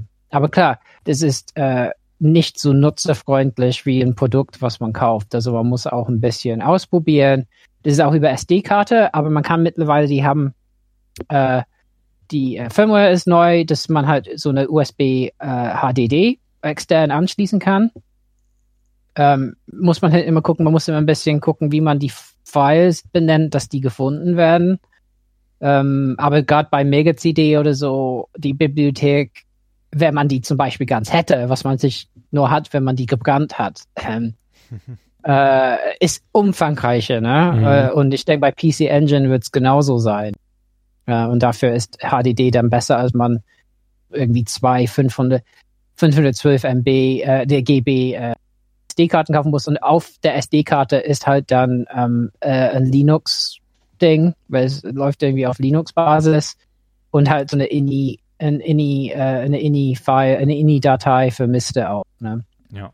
Äh, oh ja, und Setup ist ja, man muss da auch, also es geht mit Mac, mit so einem Script ist ein bisschen umständlich, mit PCs geht's leichter und man muss halt eine SD-Karte dann halt erstmal so, so ein Setup machen, damit das überhaupt erkannt wird von, vom äh, Mister. Das muss man im Vorfeld machen. Also wirklich äh, Chapeau, dass, dass es so eine Community gibt, die das auch erkannt mhm. hat, dass man diese Chips einfach, äh, ich weiß gar nicht, wie die das machen, die ätzen die ja teilweise richtig die Originalchips ab, um die, die ja, Konstruktion, Säufe, ja, ja, Laser, ja. um das dann entsprechend virtuell nachzubilden, diesen FPGA-Chips. Das ist schon äh, ein ziemlicher Stunt, den man da machen muss, aber wenn man das einmal hinbekommen hat ähm, und das nachgebaut hat, dann hat man quasi nachgebaute Original-Hardware und kann dann auch mhm. wirklich alles original nachspielen. Das ist keine Emulation mehr, das ist wirklich eine Simulation, von der man dann sprechen kann. Ja, ich meine, klar, es ist noch so gut wie, so gut wie die Cores, aber es ist mittlerweile, haben wir schon das Problem, dass die Original-Hardware langsam geht. Also gerade Mega-CDs, ne? Mhm. Die haben echt schlimme Laufwerke und die Leute, die die Original-Hardware nutzen, müssen dauernd da reingehen und irgendwas rumlöten und ersetzen. Und irgendwann ist es halt ätzend oder irgendwann, keine Ahnung, sind Ersatzteile nicht mehr da. Keine Ahnung. Also ich denke, halt, man sieht 3D-Printing, FPGA und so da generell, also so glaube ich, sieht es aus, dass wir äh, unsere alten Spiele erhalten. Das ja. glaube ich auch, das ist eine wahnsinnig wichtige Aufgabe. Ich, meine, man, ich glaube, wir werden auch sehen über Super Nintendo, äh, über Super Metroid, und es gibt bestimmt viele andere Spiele, die wir danach uns vornehmen könnten, retro-mäßig. Ähm, also es ist nicht so, als hat, als, als werden Spiele, die heute rauskommen, unbedingt besser. Nee, oder, das stimmt, das stimmt. oder innovativer. Ich meine, es ist einfach schon ziemlich krass teilweise, was in alten Spielen drinsteckt. Zum Beispiel, ich spiele oft ganz gern jetzt äh, Batman von Sunsoft für äh, äh, Nintendo, also NES. Mhm. Und das Spiel ist einfach super krass. Musik ist unglaublich gut. Die Grafik ist natürlich halt 8-Bit, aber ja, ist halt ein ganz, ganz krass cooles Spiel. Ja. Also ich finde es auch ein bisschen komisch, ne, so zurück zur Vergangenheit zu gucken. Ich krieg's auch nicht so ganz zusammen, ne? Also Call of Duty oder Super Metroid, äh, was spiele ich jetzt an? ja, ich habe jetzt die Entscheidung, äh, an zwei Tagen ähm, erscheint Doom, das habe ich vorbestellt, äh, Doom Eternal, ähm, und das, da muss ich dann entscheiden, spiele ich jetzt Doom oder spiele ich Super Metroid oder spiele ich Doom 64, was ja mit Teil der Vorstellung ja. ist. ja. Übrigens, ja. das erste Mal seit, keine Ahnung, zehn Jahren, dass ich wieder ein Spiel digital vorbestellt habe, äh, wegen Corona. ja, ja, ich hatte Animal Crossing vorbestellt bei GameStop für so einen Schlüsselanhänger. ja. ja. Ja, genau. Schade eigentlich. Ja. Okay, ich glaube. Ja, also äh, das ist das. Also wir können ja auch irgendwann überlegen, mehr was zu sagen, wenn Fragen zum Miste oder dann können die oder zum Modden oder so, kann man uns nach, also bei uns nachfragen. Mhm, so. Natürlich, ja. äh, wendet euch einfach irgendwie unterhalb dieser Folge oder auf Twitter an uns. Äh, ihr kennt die Kanäle, Website ist äh, playtogether-podcast.de, da findet ihr auch unsere Twitter-Handles unter dieser Episode. Ähm, ja, das war jetzt eine, eine Episode zu einer spannenden Zeit. Wir haben viel über die Gegenwart, über die Zukunft und die Vergangenheit äh, gesprochen. Ähm, nächste Episode dürfte dann auf jeden Fall die Super Metroid-Episode sein. Ähm, ja, und ich, ich bin irgendwie jetzt heiß auf, auf mehr über Dreamcast zu sprechen. da bin ich jetzt drin. Mhm.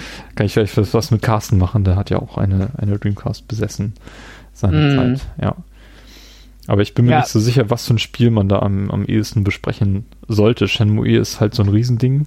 Ähm, ja. Da weiß ich nicht, ob ich die Zeit für aufbringen kann. Ähm, ja, mal gucken. Muss ich mir noch mal durch den Kopf gehen lassen. Mhm. Und äh, Resident Evil 3 steht ja auch bald an. Da bin ich auch drauf gespannt auf das Remake. Ja, Robert, ähm, vielen Dank für deine, deine Mister-Ausführung. Ähm, ich ja, finde das super spannend. Äh, wenn du davon mir nicht ständig äh, erzählt hättest, wüsste ich gar nicht, dass es existiert. Das ist doch ziemlich an mir vorbeigegangen.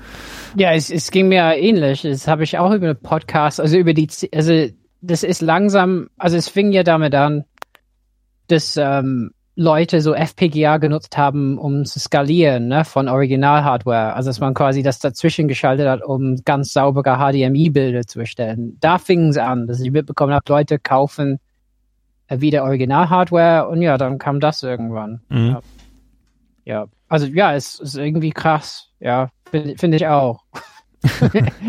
ja, es fühlt sich auch ein bisschen krass, dann nach Weihnachten so eine Bestellung zu tätigen. Ja, klar. Äh, ja, ich habe das Geld nicht, aber ja. Ich habe ja auch, also die nächste reguläre Mini-Konsole, die erscheint, wäre das PC Engine Mini gewesen. Das ist jetzt ja. tatsächlich ähm, aufgrund des Coronavirus verschoben worden auf unbestimmte Zeit. Okay. Äh, ich muss auch sagen, jetzt habe ich ein bisschen das Interesse an den Mini-Konsolen. Also ich finde deren Design halt immer cool, ne? Mhm. Ähm, aber da ich auch PC Engine war für mich nie, also das fand ich immer, sah immer ganz interessant aus im Laden, wenn ich das gesehen habe, ne? Aber ist nicht so so eine Wunschkonsole gewesen wie wie eben ja irgendwas von Sega oder so. Ja, also ich habe es auch eher ähm, aus Vollständigkeitsgründen ich werde mhm. das mal anschauen, aber ich bin mir nicht sicher, ob ich da viel drauf machen werde. Ähm, ja. Aber Mega Drive ist bei mir auch, habe ich, hab ich bislang mir nicht intensiv angeschaut. Ja, du hast den Controller, das gibt's nicht. ich habe den Controller, ja, den 6-Button-Controller von 8-Bit Domus, glaube ich. Ja. Mhm. Ja, ich meine, ja, ich meine, Mega Drive hat für mich auch schon wirklich eine sehr tolle Bibliothek. Ähm, aber ja, da muss, müssen wir vielleicht auch mal gucken, dass wir da ein Spiel von nehmen und besprechen. Ja. Schauen wir mal, was, was die Zeit und Kapazitäten so hergeben. Ja. Gut, ja, dann ähm, war es das für heute. Äh, ich hoffe oder ich wünsche euch, dass ihr alle gesund bleibt und gut durch diese Zeit kommt.